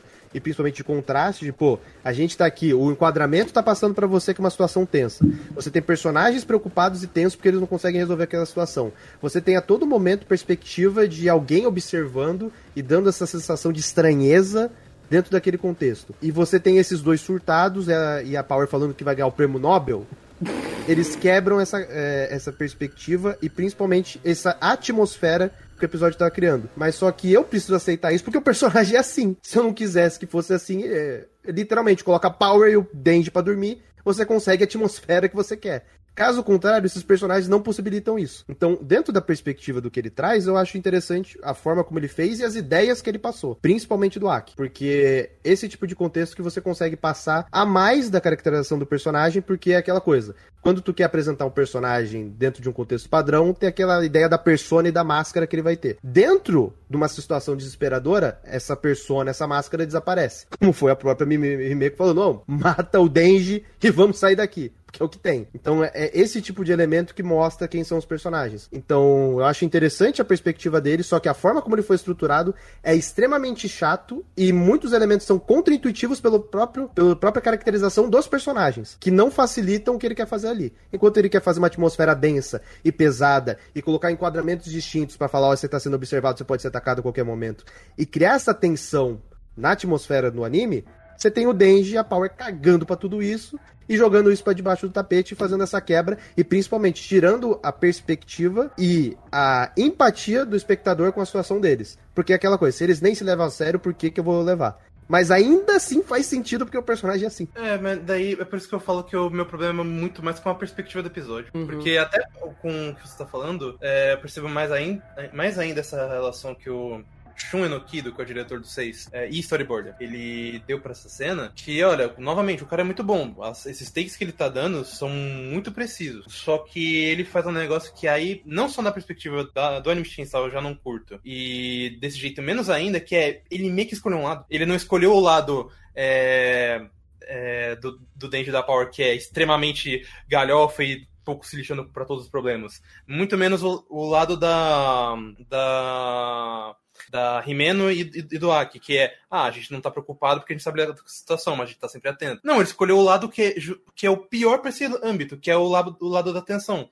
Só que o lado da completa tensão e loucura da Kobeni e do, do cara extremamente relevante é, não é o pior de todos, porque os outros dois lados ou estão completamente no, no controle das, de si, ou estão completamente cagando para essa situação. Então vai, vai nessa fluidez e os diálogos, a grande maioria são esses muito mais parados, mais tranquilos. E aí vai pro flashback que é, que é o mais sério, que é realmente uma perspectiva mais própria. Mas daí volta pro, pro esse lado que é, tenta fazer uma comédia em cima do, do caos da Kobeni, mas não dá muito certo. Então, para mim, ele acaba ficando até pior no, no anime por conta disso. Porque ele começa a botar dedo já, ah, vai ser assim que vai ser. Tá, mas o, não só o diálogo deles não tá funcionando, com o próprio diálogo da envolvendo a Kobeni, que ela sai, puxa a faca é, e, te, e, tenta dar, é, dar uma facada, é, acaba sendo mais tosco. Então, pra mim, não funciona. In, inclusive, ele até é, me faz levantar essa, alguns elementos de mais estupidez. Tipo, caralho, vocês sabem que a Kobeni tá maluca, precisam tirar a faca da mão. Você vai me dizer que a, o Aki não tem força para tiraram a faca dela e guardaram no bolso. Tem, É, tem. Mas é, tem um outro fator também, cara. É, escolher a perspectiva desse, desse episódio é, é meio esquisito. Ou melhor, Nossa, é extremamente difícil. É extremamente Não, difícil. não, não, não é só isso, é esquisito. Por quê? Uh, Chainsaw não tem a habilidade de Dororedoro, ou de Golden Kamui, ou de Hanako Kun, de você trabalhar com uma dualidade de perspectiva na mesma cena. Então você tem terror e comédia acontecendo ao mesmo tempo. Tem tensão e, e- e comédia rolando no mesmo, no, no mesmo sentido. Ah, ah, bizarrice e coisa séria acontecendo ao mesmo tempo. Como, sei lá, Golden Kamuy vive fazendo. E ele conecta essas duas coisas diferentes, essas duas rodas rodando sinergicamente em paralelo. E Chainsaw não tem isso. Chainsaw não tem. No anime. Porque No- no mangá tem. Muito, mu- muito porque, de novo, a ideia de lá é ser muito mais cru. Então, quando ele cria esse ambiente cômico, ele não tá, tipo, 100% na farofa ou na comédia. Não, ele ainda Uhum. mantém uma estética mais suja. Então ele consegue Exatamente. facilmente. Exatamente. Ah, você pega, por exemplo, do a a Power falando do Nobel. Porra, é completamente cômico. Só que o, a produção ainda continua consistente sendo extremamente realista. E aí você tá conectando essa brincadeira dela a um contexto super sério e teoricamente é de sobrevivência. E ela falando isso. né? Então, você já vê que a coisa não, não, não começa a conectar aqui. Aí você pega, beleza, ah, introduzido. Inclusive, é um bom momento que acontece isso. Todo mundo tá reunido no quarto, conversando sobre informações, e aí você começa a rodar a ciranda da perspectiva. Tre- todo, todo o cast de personagem tá num único lugar. E tem, assim como o Igor falou, três perspectivas macros rodando aqui. Com, é, contrastantes, inclusive. E aí você vai, faz o, o Denji dormir, e a partir disso você de- deixa todo o tempo de cena pela perspectiva da, da Rimeno. Porque vai pro passado, vai pro flashback, conversa sobre motivações, aí tu costura com o Aki, então meio que ah, automaticamente tudo conecta a ela ali. A perspectiva dela, assim como a do Aki, é uma coisa mais sóbria.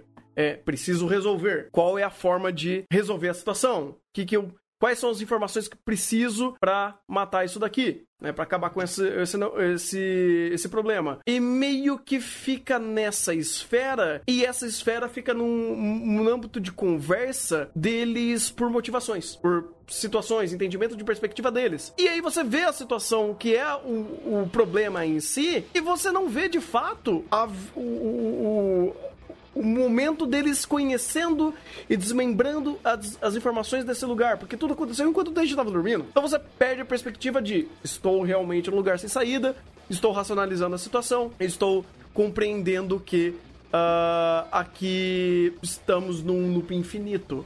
Meio que, ah não, beleza, estamos no loop infinito, a gente já pesquisou, já pegou comida e tal, tal. Todos os processos já foram feitos off-screen. E, pô, pra você agre- agregar e maximizar esse momento, foi como aquela cena do Aki abrindo a porta descobrindo que batendo janela de janela com outro quarto. Você se insere na situação. Você tem uma per- perspectiva muito mais da direção e menos de personagem. Então você consegue agregar esses momentos. Seria talvez uma esfera para ser rodada. Mas aí você pega da Rimeno, beleza, você entende a situação.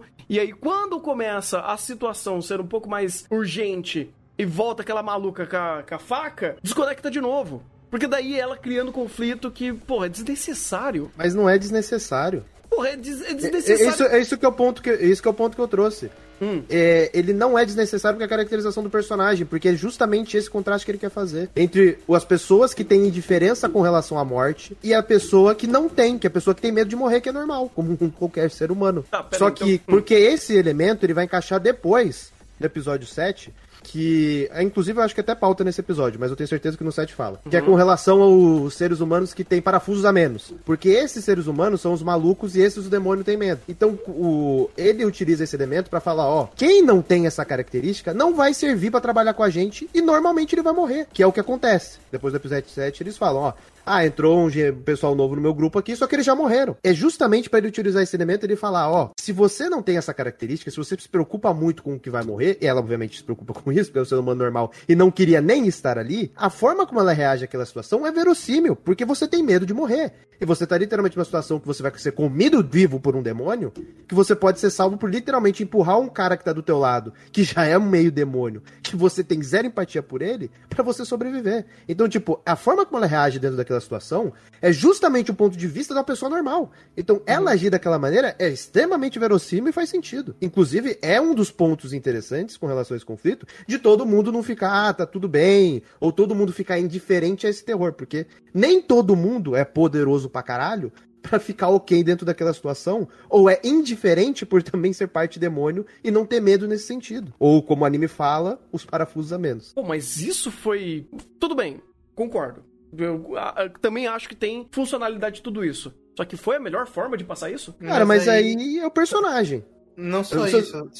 Lembra do que eu conversei, ô, Thunder, quando a gente Hum. terminou o episódio? Hum. Pô, eu acho extremamente desnecessário. por- Principalmente por conta da perspectiva que a série escolheu. Só que aí entra um ponto. Eles vão poder mudar? Não, porque a, a perspectiva de Chainsaw Man é seguir o mangá relativamente fielmente. Então, tipo, não adianta eles fazerem esse arco e não introduzir a Kobeni, que vai ser o- útil pra eles depois. Então, eles têm que manter a estrutura básica do arco. Pô, mas daí eu vou fazer esse jeito com essa estética, com essa dinâmica, perspectiva. Dá pra mudar os diálogos? Não dá. Então, eu, qual Dá vai mudar a ter a- estética? Não dá, não dá Não pra dá mudar a estética né? do nada. E- e- aí qual, qual que é a consequência? A gente tem uma personagem extremamente redundante. Eu também preferia que tivessem mudado, seja por, pela estética, seja pelo roteiro, mas eles não podem. Então É. é, meio que tipo, é isso que a gente tem. Ela é intrinsecamente simplória nesse momento. Não, não é nem por simplicidade, cara. É como que nem o Rafa falou, redundância. Tipo, eu, eu vejo essa- esse episódio, cara, e ele tem muito valor é, separadamente em cada elemento que ele apresenta. A ideia de condução de câmeras aqui, da montagem de cenário e todo esse loop infinito dessa sala fechada que eles fazem, eu acho muito da hora. Extremamente assertivo.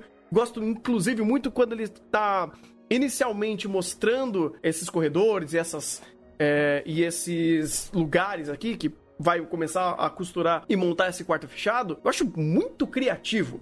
E eles é, são tão bons que eles já fazem essa sensação de de enclausura, enclausuramento. Você fica preso num lugar. E aí você dá essa perspectiva pra quem tá assistindo. A direção já tem essa habilidade de te inserir na cena e você ser esse personagem a mais se sentindo agoniado, se sentindo preso a esse momento. É, qualidades de filmes de terror fazem isso. né? Inclusive, é uma perspectiva que ele traz. Pô, vou te fazer você emergir na cena e você vai ser o papel do personagem que tá desesperado aqui. E aí você vê uma personagem que.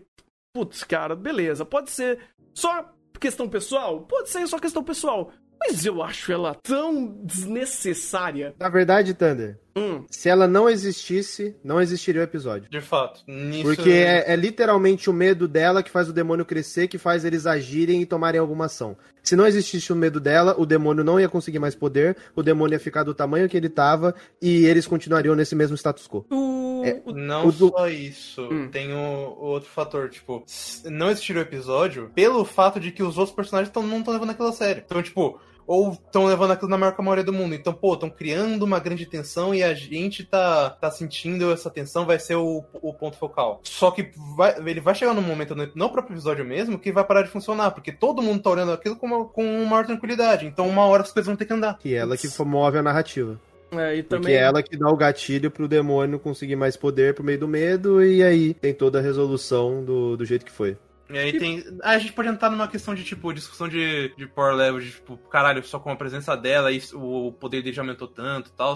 é, mas isso- aí tu tem a direção gritando o desespero dela na tela. É, mas, Uhum. mas ainda assim, tipo, pô, tá gritando o desespero de uma única pessoa? Tem seis ali, uma única já fez o bicho ficar tão poderoso assim? Pois é, e outra coisa, cara, será que. Ah, mas aí é uma inferência que a gente não tem base pra fazer. Não, Porque dentro desse contexto não é, não é só o medo dela. Todo mundo tem medo, só que nem todo mundo vence. Todo mundo não. A Power não tem, o Denji não tem. Não tem o não tem. Eles não têm. O Aki tem muito pouco a ponto de não ser evidenciado. A Rimeno tem e os outros dois têm. E só que o ponto não é nem esse. O ponto não é só o medo. O ponto é o medo de, preso dentro de ambiente e sendo purificado com o decorrer do tempo e se escalando. A ponto de não ser mais medo, ser literalmente desespero. É que daí E- tem um outro caso, tipo, da, a Rimeno tem, mas não é da eternidade. Tipo, a- o, o medo dela é mais envolvendo a morte do Aki do que de fato pelo elemento da eternidade, diferente da Kobeni e até do próprio Arai. Não, Inclusive, o, o do Arai, eles fazem um negócio, uma boa sacada, que é a, o próprio Fujimoto faz essa sacada, que é a ideia dele comer o... É, de, de tá morrendo de fome, ele vai comer, é a Power come. Ah, uma cena extremamente cômica. Mas isso já começa a alertar o, o, o medo dele pela eternidade, porque eles não podem sair e eles têm um recurso limitado. E o recurso acabou. Exato. Então agora a gente tinha. Antes a gente tinha um desesperado, agora a gente tem dois. Aí vai a. A garotinha vai lá e ataca ele. Aí a gente tinha dois. do- Dois desesperados, agora a gente tem dois morrendo de desespero, que um quer matar o outro, o outro é desesperado porque quase foi esfaqueado. E aí explode e o demônio aparece. Pô, mas ele não é muito mais funcional do que a louca que fica gritando e querendo esfaquear todo mundo? Mas ela que foi o gatilho dentro daquela situação. É, Porque, porque aqui, é ele ficou. O, ele escalonou a. é, vamos pegar a regra do Cthulhu? Hum, A os dadinhos de insanidade? sim, sim. A os dadinhos de insanidade? Então, ele tava lá com seus 10 dadinhos de insanidade. Ele viu a Power comendo toda a comida, 5 dadinhos de sanidade pra ele tem 5 pontos de sanidade. Uhum. A, a nossa querida garota, que tava com 0 pontos de sanidade, já estava com a sanidade negativa, foi esfaquear ele. Ele ficou com a sanidade ne- negativa junto. É isso. Ou, ou, assim, tipo, ele só não passou no teste de sanidade, ela tirou erro crítico. Sim. E ela mandou ele pro buraco junto. Porque E- ela tentou esfaquear ele. E o fato do estereótipo dela agrega essa chatice, essa importunação, essa, essa histeria e torna isso daí muito mais gritado. É. Sim. Só- Ok. e, é- e aí que novamente. Hum. é, até puxar esse ponto, porque eu até vi que esse foi o episódio que o pessoal mais teve problema com, com essa nova perspectiva de Shinsal do, do mangá pro anime. Hum. Porque todo. Como eu falei, todo esse elemento sério, pra mim não funciona nesse arco. Eu acho que ele é extremamente é, pouco funcional e muito desinteressante, porque apesar de todas as ideias legais que o Igor comenta, é, muitas delas são acabam é, meio que se quebrando por- não só por conta do ritmo, mas também por um outro fator. Eu tô me impo- O único personagem que realmente tem alguma conexão é o Denji. O- no caso, vai, o Denji, o, o grupo dos três principais, o Denji, a Power e o Aki.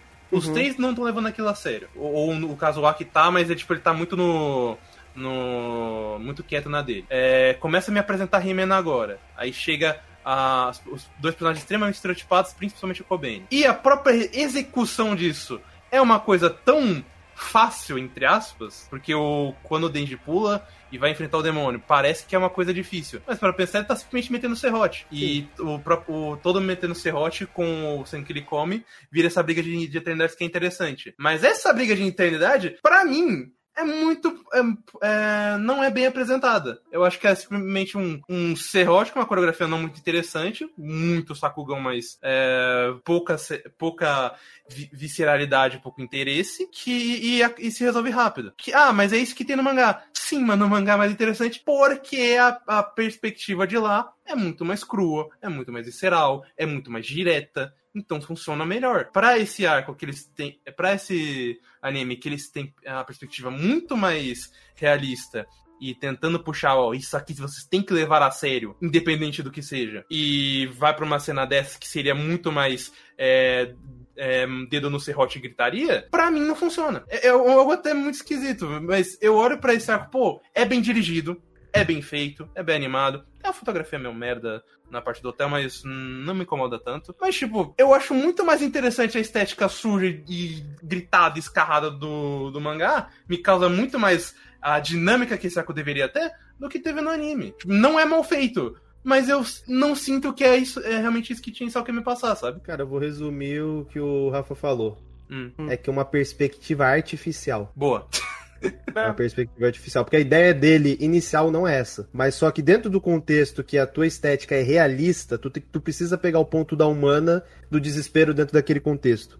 E tu precisa pegar a perspectiva de que ela tá numa situação que ela nunca teve e que eles literalmente estão sendo observados. E tu precisa levar esse ponto pra frente. E por isso que ele di- eh, o episódio é dirigido dessa forma. Se o se vamos supor, se aqui a gente tivesse a estética de Douro Redouro, seria literalmente visceralidade em cima de visceralidade. E aí tu pega os pontos desses dos personagens humanos, por assim dizer, e coloca eles de canto em detrimento à maioria, que são os personagens basicamente irracionais, por assim dizer, ou como o próprio anime define, com parafuso a menos, pra ele avançar a narrativa. Porque dentro desse contexto aí faz sentido. Porque querendo ou não, tu tá no mundo de visceralidade. Então, dentro desse mundo fora da, da realidade, aqui você tem esse contexto em específico. Mas é aquela coisa, a estética do anime não é essa. Então o anime ele precisa ser responsivo com o que ele precisa.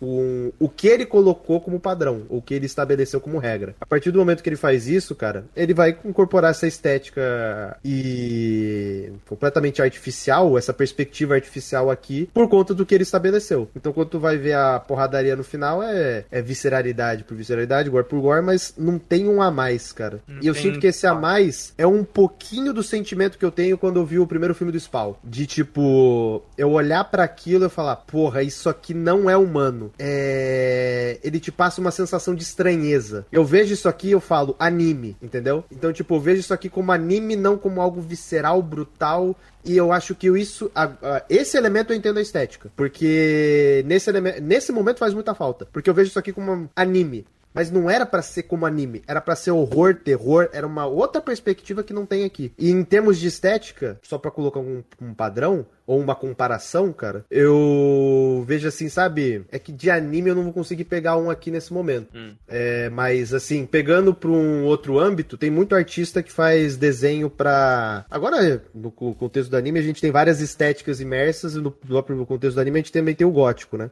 E aí tem o trap, tem o funk, e eles utilizam uma estética muito mais pesada de horror e terror que o próprio Chainsaw. E eu vejo aqui nesse momento uma porradaria animística de anime do que mais necessariamente uma estética de terror, horror, de visceralidade de medo. Acho que uma- um, o único momento que eu senti isso foi aquele enquadramento que ele tá enfiando a serra e tem um rosto desenhado enquanto ele enfia a serra. Mas é muito mais por aquele take do que necessariamente por uma estética que poderia ser colocada aqui. E. E, cara, ca- diferença, faz diferença. Faz diferença porque aquilo ali é como se fosse uma, uma luta. Mas não era pra ser uma luta. Era pra ser algo desesperador. Pra todos os lados. Pro Denji e principalmente pro demônio que tá sendo macetado. Sim, Uhum. porque a, Mas a ele é ideia só uma justa- luta. A- a- olha a premissa da ideia. Um massacre eterno. O Denji tá com sangue infinito porque o, o, o demônio tem corpo infinito. E o demônio vai continuar protegendo o seu, o seu coração até não, não poder mais. Então vai ser uma questão de quem cai primeiro. Uhum. E isso é muito absurdo. É literalmente o re- tudo que a gente passou nesses um episódio e meio resumido numa única luta. Sim. Que- que E, e- seria- e- Hum. e só pra complementar, nesse ponto eu entendo a ideia da estética, porque aqui fez falta. Pra caralho. Pra caralho, Uhum. aqui fez falta pra caralho. Uhum. E inclusive, até um- uma informação que não deve ser relevante, mas é... quem não conhece o gênero musical funk, o Chainsaw Man é a bandeira deles. Pro Brasil a nossa bandeira é aquela, pro funk, que aí é mais pro lado otaku, cara, Makima e Chainsaw Man é a bandeira dos caras. Então, tipo, e é justamente a mesma estética. A mesma estética que tem no mangá é a estética que eles utilizam lá. Então, eu, eu entendo muito dessa ideia da estética justamente por conta do que o, o material original representa. E o quanto que ele representa no material original não representa nessa cena. Cara. Eu vou até pegar, eu vou até pegar aqui algumas imagens pra dar uma ideia da estética que eles têm. Uhum. Mas eu vou demorar um pouquinho pra separar tudo. Não, tranquilo. É, putz, eu, eu não tenho tanto problema com isso. Eu, eu entendi, faz sentido. É, acho até interessante que poderia ser realmente muito mais veiculado esse, essa conclusão. Faria muito mais sentido, inclusive. Eu acho que daria uma completude pro arco melhor. Mas eu ainda tô com tanto problema dessa ideia de humanização, dessa doida varrida que gerou todo esse, esse gatilho pra, essa, pra esse arco, cara, que... ah, É que tem- Esse momento do, do, do Denji agindo, pra mim, é meio que... Beleza, vai lá e resolve. Porque eu não aguento mais esse arco. Ah, não, mas esse é o ponto é, glorificador. Mas tem um pequeno detalhe que você ainda não, não, não se desapegou, Thunder. Hum. Não é a humanização dela. Ela só tá realmente representando algumas ideias. Porque sim. esse arco, ela é completamente ferramenta. Puta, cara, mas eu, eu tenho um problema desgraçado com isso, porque, vamos lá, tem um, um ponto que até o Igor trouxe, e é uma metáfora forte. Pô, pref- eu tinha duas opções, ou ia virar prostituta ou virar caçadora de demônio. Caralho, isso é forte. Beleza, é um, conte- é um conceito. Aí você vem essa personagem com um conceito pra criar esse gatilho de problema, ou criar esse. é, essa. hum, esse conflito. Putz, cara, é uma terceira perspectiva que você tem aqui em cima dessa desse momento e é, é complicado porque você coloca um fato, um- uma, uma variável a mais aqui que essa variável não agrega tanto. Porque, vamos lá, Denji e, e, e Power, dedo no cu e gritaria. Show, beleza? Já conhecemos, já está respaldado, já, já funciona, A já gente é abraça com insanidade. Exatamente. Você tem Aki e a. É Como é que é? Rimeno? Rimeno. Rimeno. Racionalidade, profissionalismo, entendimento, fogos de artifício. É isso aí. Profissionalismo é duro. Profissionalismo é duro. Os mesmos Pô, profissionais tá que vendo- a, a Rimeno, tá- ou era flashback ou era piadinha. Caraca, Ah. profissionalismo, pô. Aí é Puta duro, que cara. pariu. Eita, nós. Os tiros tão fortes aqui, pera aí. Meu Deus. É a mesma coisa que o ia chegar, não. O Urahara é exemplo de profissional. Não, o Urahara é sempre de confiança. Todo mundo confia no Urahara, não mas, sei mas porquê. esse é o ponto. Querendo ou não, ah, você tem esses dois personagens com esse papel. Se eles estão cumprindo ou não, aí a culpa não é minha. Não, mas. mas Profissionalismo não. Troca esse adjetivo. Fala outra coisa, Puta pelo amor que de Deus. pariu, tá foda.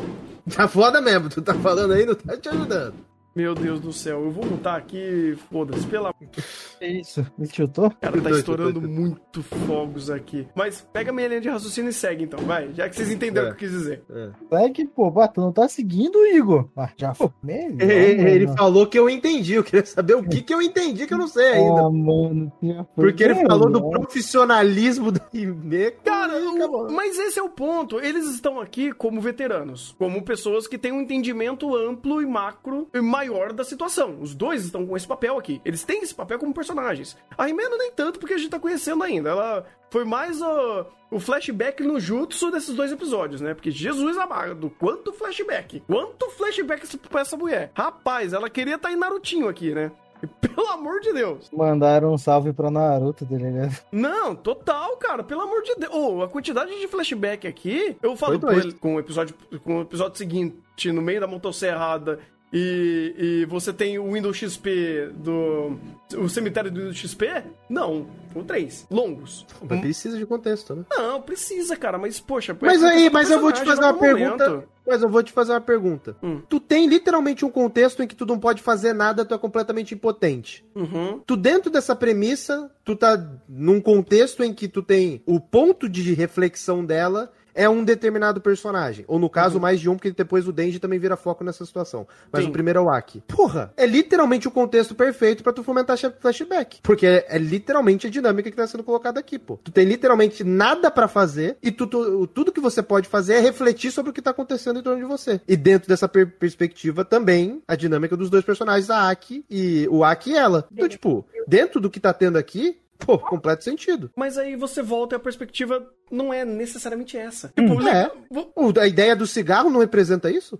A direção literalmente desenhou pra você. Não, sim, mas ah, o andamento do conflito não. Mas esse que é o ponto, o conflito é interno dela. Sim. E só que o- é literalmente, ela está cagando porque tá acontecendo em torno, a Aki que se vire pra resolver, e ela tá lidando com o próprio conflito interno dela. Tanto que a resolução do conflito é quando chega no final e fala, pô, prefiro sacrificar o Denji do que perder o Aki. Uhum. Não, sim. o fato. Aki usando a espadinha. É. Então o que ela faz, então o que ela faz, vou matar o Denji. Mas ela é A resolução de todo mas a resolução de todo conflito interno tá ali. Não, mas mas eu- aquele conflito interno tá ali desde antes, é isso que eu tô falando. Não, Por isso que tem o sei- flashback. Mas, mas esse é o ponto. Eu não tenho problema com ela. Porque, tipo assim, ok, eu entendi quem é essa personagem. Eu entendi o- a profundidade de toda a reflexão que você trouxe aqui, a sua conexão com o Aki. Perfeito. Mas o meu problema ainda tá na bendita da, da, da, da outra lá, tá? É. Kobene. É isso. Cara, porque Mas assim. tu acabou de reclamar do flashback, agora tu voltou pra outra, Cara, mas aí eu não tu tô tem que decidir o que tu Eu quer. tô fa- não, eu tô falando que se escolheram isso para conduzir o episódio, mantivesse nisso. Ah, beleza. Aí, porra, caralho, agora tu chegou ao final, parabéns. Tô, Tu eu tô concluiu teu ponto. Cara, Porque eu tu tô saiu concluir, reclamando mas da tá- faquinha. Tá Tu- tu tendo está reclamando da aqui faquinha, casa, Calma. Tu respira. saiu reclamando da Ah, faquinha da garota. Aí depois é tu volta falando, não, isso aqui Sim. parece Naruto, três flashbacks. Não, cara, Respira, é pra- calma. se é Vocês pra estão ser parecendo flash- duas Kobene gritando. Calma. Nossa, aí ofendeu. aí, aí, aí, é- aí, eu é- perdi. Aí o perdi. reclama da Kobene, mas tá aí esbravejando até o Mas sete é-. Não tô Mas tentando desfaquear ainda. Ainda, né? Ainda. Mano, seja que nem eu, pô. Deixa o Igor falar, tá ligado? Sua visão. A Sene concorde, pô. O Igor Não, pô, mas eu tô deixando. Ele tá fazendo um trabalho Então, excelente. É assim- O Igor tá fazendo o mesmo que você faz em Shingeki. Eu tô só ouvindo. Beleza, manda ver. É isso, aqui cavaram comigo, tá? Tô parando principalmente o Eu te Tomou de graça, mané. Tomou de Eu graça. tô te elogiando. Eu falo que. Minha obra-prima, mano, Vo- tão por isso que eu tô acabando, cara. falando, É. cara. Você O que é, Antigas? É obra-prima? É tua É pô, obra-prima. familiar? Prima, Árvore genealógica? É, é, é Tem lá o obra-prima Israel na mesmo, árvore genealógica pra ser obra-prima?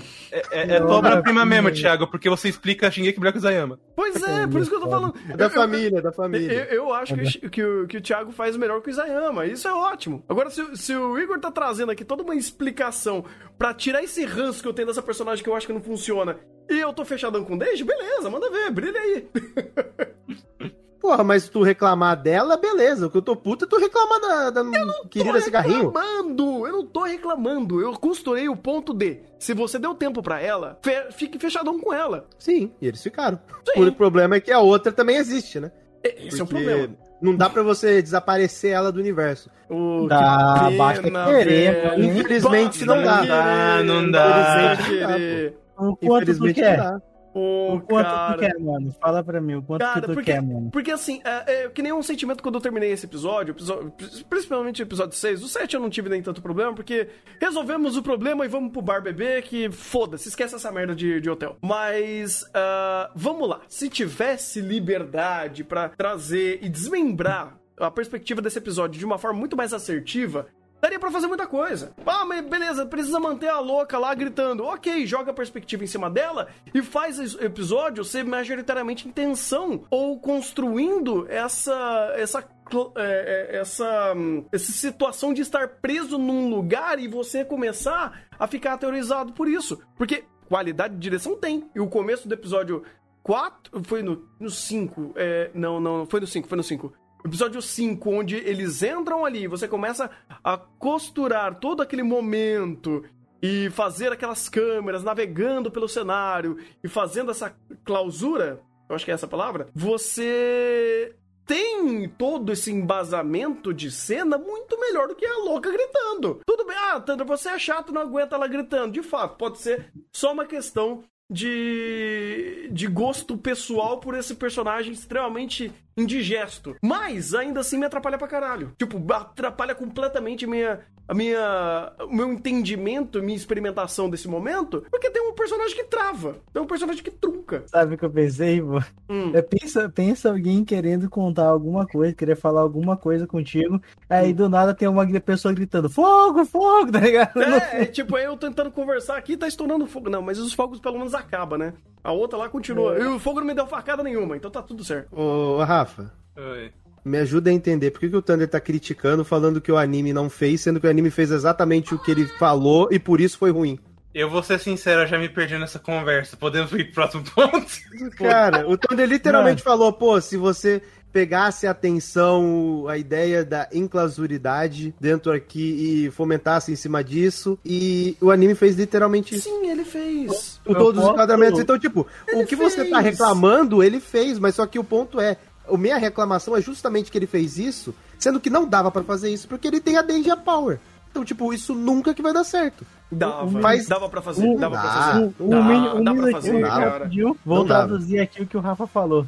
Eu não Hum. tô mais me importando tanto com isso aí, tá ligado? Eu também, eu, cara, eu, Eu tô querendo ser educado, Thiago, por Cara, mas favor. eu, eu tava me importando pouco e eu queria só bypassar isso porque pra mim tava sendo só chato. Chato. O, o sentimento de chatice em torno dessa personagem e como esse momento de, de- O começo da perspectiva de.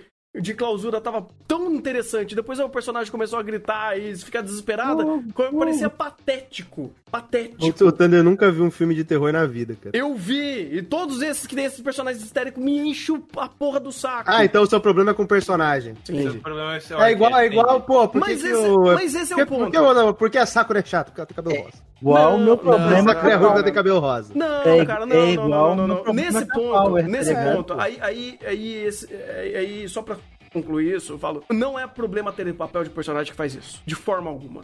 Eu acho que tem contextos e contextos e obras e obras. Tem personagens que são histéricos, que tem muito mais funcionalidade e ele gera muito mais tensão pela histeria. Não é o momento que eu achei que funcionou aqui. Eu não acho que esse tipo de, de costura que fizeram aqui funcionou bem pra trazer um episódio muito mais assertivo por essa perspectiva inicial ser muito mais bem conduzida pela direção do que pe- pela personagem histérica. Então, assim, não tô dizendo que Chainsaw errou necessariamente nisso, mas eu tô dizendo que isso pra mim foi completamente indigesto. Porque ela é chata. Daí todo mundo Pô, concorda. o, o, o Gintoku Soares comentou o fino. A personagem tá fazendo o papel tão bem que afetou tanto. Sim, ela conseguiu o seu objetivo. Ela conseguiu o seu objetivo. Caraca, nossa, eu ia dar outro exemplo, mas virar a página aqui pra não.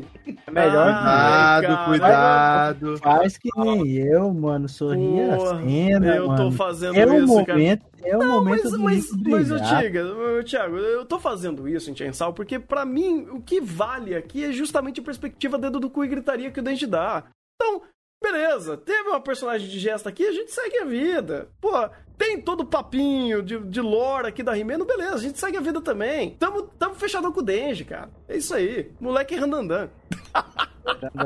Tudo que o Kano Thunder quer é ver ele pegando em peitos e beijando. É isso. Não, eu quero ver ele fazendo randandan. É, exatamente isso. Parabéns, Thunder. Ele Parabéns. não, ele não fez randandan pegando em peitinho nenhum, calma. É, Calma, Dá- segura. O Randandan é subjetivo. Não, Não, o- como o funciona a Randan- onomatopeia, pô. O. Randandan é verbo, foi canonizado pela Crunchyroll. Ah, é? É, pô. Eles já estão randandando? Na sinopse do set eles falou, o Dave vai randandar. Ai, caralho, eu não vi isso. Isso que eu ia falar, pô. Teve uma sinopse de um episódio, eu não lembro qual, mas aí ele Ai. trouxe né, que a informação que foi o 7, que tava realmente isso, andando, tá ligado? Puta Eu falei, que, que Porra, é essa? Ô, o estagiário vai ser demitido, né? Eu, eu tava pensando isso, mano. Vamos demitir o estagiário, mano. Não tem como. Vão ganhar um aumento. Não, demitir. Vão ganhar um aumento. Como não? Você Mínimo ganhou. de- Parabéns, Porque, você obviamente, o Tigas- demitido. Porque, obviamente, o Tigas não é o público-alvo do menino Randandan. né? Não, Então, ele não é, o objetivo não é fazer o Tigas randandanizar, né? Mas o, o alvo do. do Nem do- ele, do- nem é dele. os-. Nem ele, muito menos a Power, tá? Que ali, ali eu tenho um problema com o Renan, tá? Opa! O meu E ela- problema com ela? Qual é o meu problema com ela? Não, não, tu tem, não, o teu problema no caso é com a menina lá, só que o meu problema é com ela, mano. Menina lá, A quem? menina lá é a menina lá, foda-se. Menina lá, Sei lá o nome dela. É, era mas pra ser do 4 ao 7, mas a conversa morreu no 6. Não, acabou, acabou, acabou. acabou. Não, porque Acabou, agora. não pô. Não, mas agora é o, é o momento legal. O momento é festinha, bora beber, bora randandaço.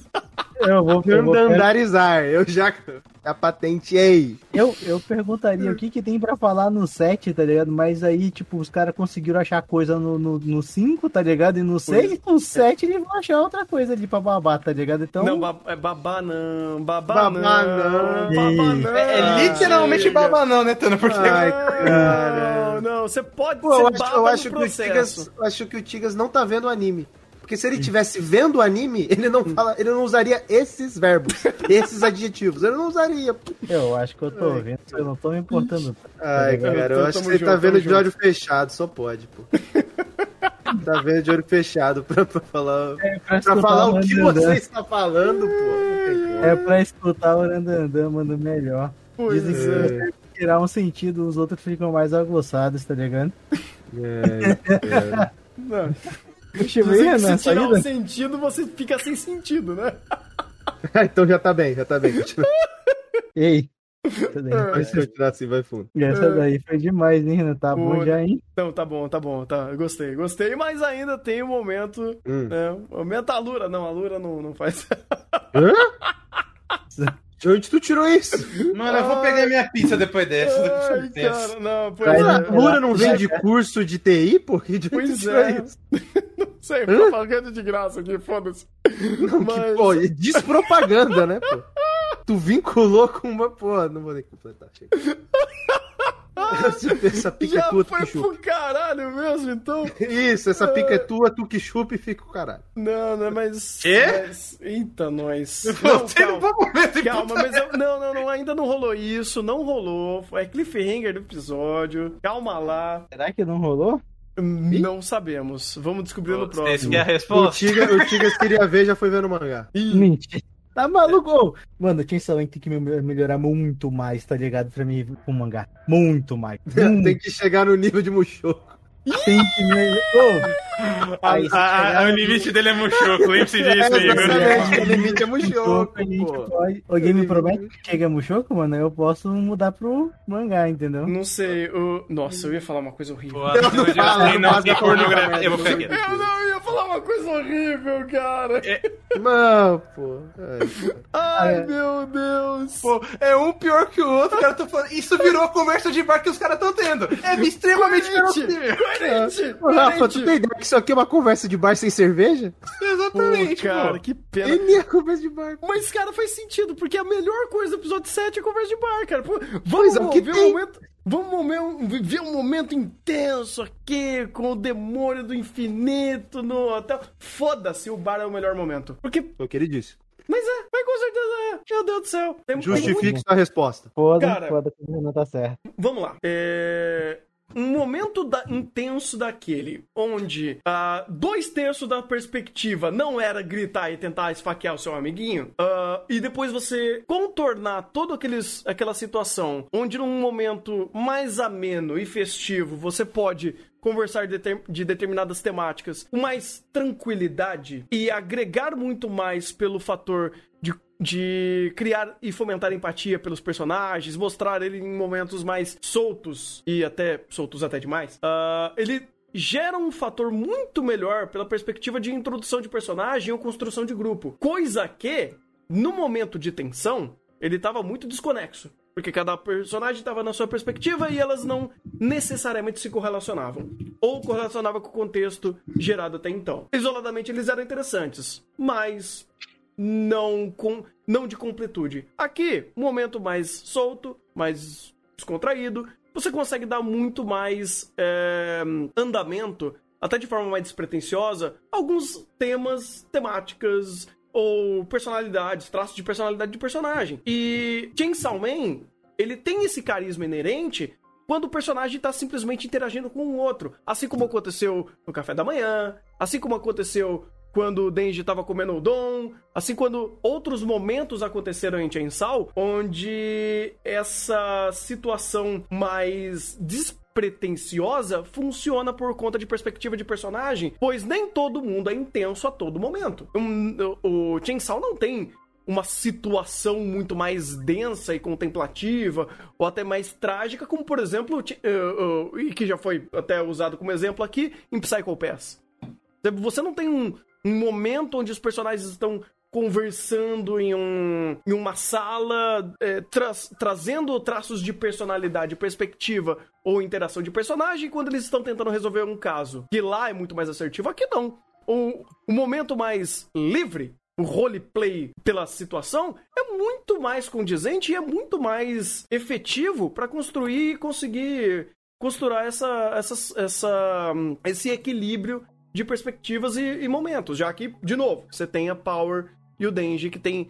que são muito mais selvagens a esse momento. Então, se você deixa eles terem, e, e- terem essa liberdade de momento e de perspectiva, muito mais agregativo. Pô, mas tu fez toda essa explicação porque, cara, é literalmente, é literalmente você não tem o contexto do qual você tem um objetivo maior dentro daquela situação, que no caso era pra matar o monstro, ou o demônio no caso. É, e obviamente você fica mais fácil você é, introduzir personagem, porque você tem a dinâmica de estabelecer o que você quiser, você não tem um outro contexto pra administrar em conjunto. Mas só Sim. que o, o- ponto é, não tem como, porque pra ter o happy hour, tem, o, tem que ter o processo da, da dinâmica anterior. Teria que passar por aquilo. A não ser que seja um time skip ou esquipasse aquela batalha, mas aí é um outro contexto que você vai perder muita informação e obviamente vai perder contexto. Então, tipo, esse é, vamos dizer assim, é o padrão, é o esperado, é o aceitável e é a dinâmica que a gente tem como padrão de, nesses momentos de festividade, ter esse tipo de desenvolvimento e conseguir pegar de maneira mais fácil a dinâmica dos personagens, per- perspectiva de cada um. Principalmente usando o aditivo do álcool, né?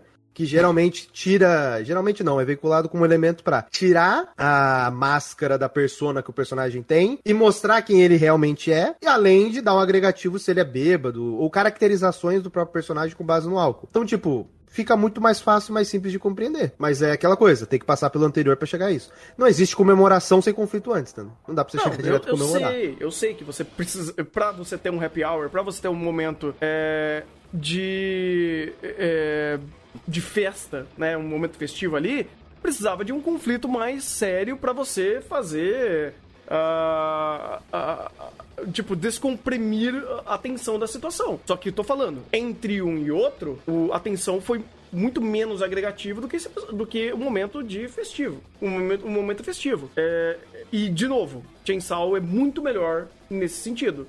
Ou, e também ele já fez isso em outros momentos, agregar valor de perspectiva de personagem e interação entre eles, momentos que não necessariamente eram só festivos. Você tem uma intenção, uma tensão inerente, ah, por exemplo, quando a Power e o e o Denji estavam começando a ter aquele aquela é, caçar o o Batman lá. E Morcego. ele- é, o morcego, que funcionava muito melhor, cara. Porque, sinceramente, esse episódio, esse, esse arco do, do hotel, putz, cara, ele bypassou, segue a vida. Tipo, tem muito valor por algumas perspectivas da Rimeno que trouxe aqui na conversa, ou conhecer um pouco mais do Aki em questão de power play, ou seus limites, ou até aonde vai a sua. a sua. a su- o quanto ele, ele sacrifica dele e os poderes que ele tem para poder sacrificar, ou os preços que ele, que ele coloca na mesa quando ele tá lutando, porque de fato s- gerar uma situação de é, realmente, demônios são muito perigosos. É, eles são perigosos, a gente já viu isso há muito tempo, tipo, várias vezes. É, mas aí tu tem outros pontos além disso. Porque você tem o desenvolvimento de personagem aí, no caso da Aki, da Rimeno. É, você tem o próprio contexto do Denji, de amadurecimento. Porque querendo ou não, ele literalmente foi pegado pelas pessoas que estão em torno dele e falaram, não, mata ele porque a gente precisa sair vivo. Uhum. E- Esse é um processo de aceitação e também de autoconhecimento, porque ele precisa entender a situação que ele tá. Então, literalmente, quem tá com ele tá até certo ponto.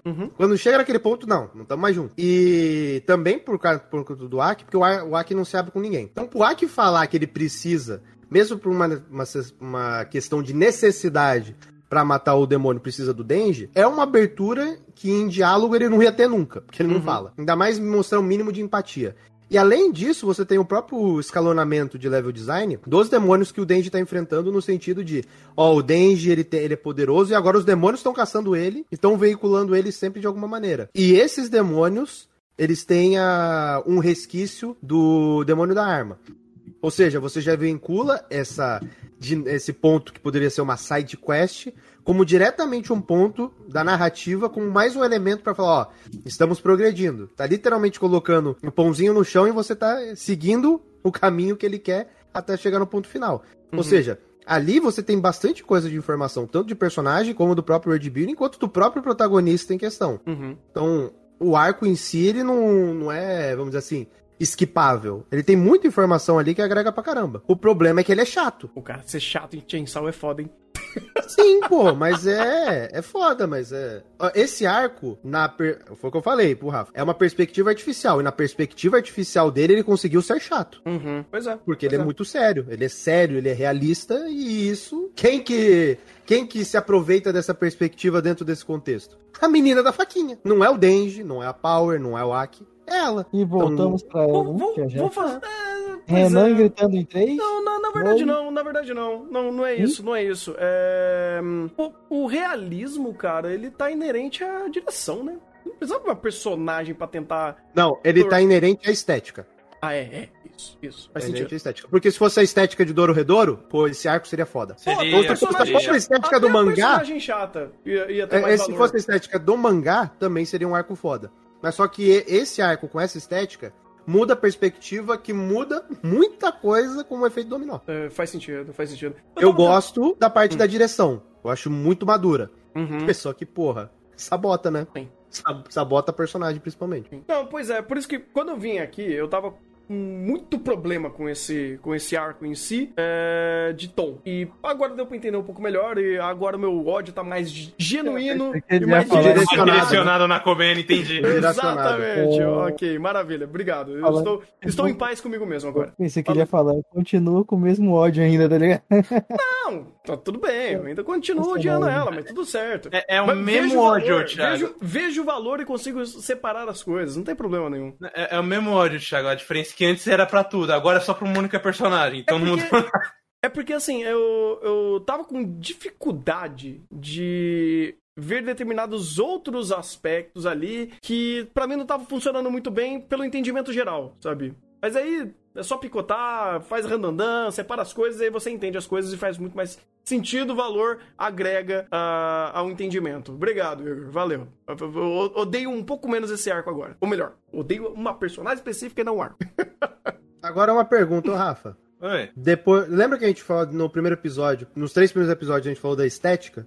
Hum. Depois desse arco, tu repensou a questão da estética? Ah, em, em que ponto? No sentido da estética realista ser pior como criticavam no episódio 1, 1 2 e 3, que a gente finalizou. Ah, sim. Ou se isso é específico só desse arco, ou seja, a estética daqui pra frente não vai influenciar negativamente. Cara, é porque, como eu falei, eu não, eu não li tudo que vai adaptar nesse, nessa temporada. O Links deve parar no 8, no máximo no 9. Então, a princípio, eu ainda acho que a estética, no geral, ela é, não se beneficia tanto bem nessa narrativa. Mas, eu, tipo, eu mantenho a minha resposta anteriormente. Tipo, eu prefiro muito mais a, aquela a estética mais gritada, mais, mais própria do, no mangá, mas eu não acho que, que eles não. que eles, tipo não estão apenas fazendo por fazer, sabe? Ah, uma estética que só atrapalha. O único momento que realmente atrapalhou de verdade foi esse arco. Posso fazer uma aresta aqui? Uh, qual é o elemento que agrega e que piora por ser realista?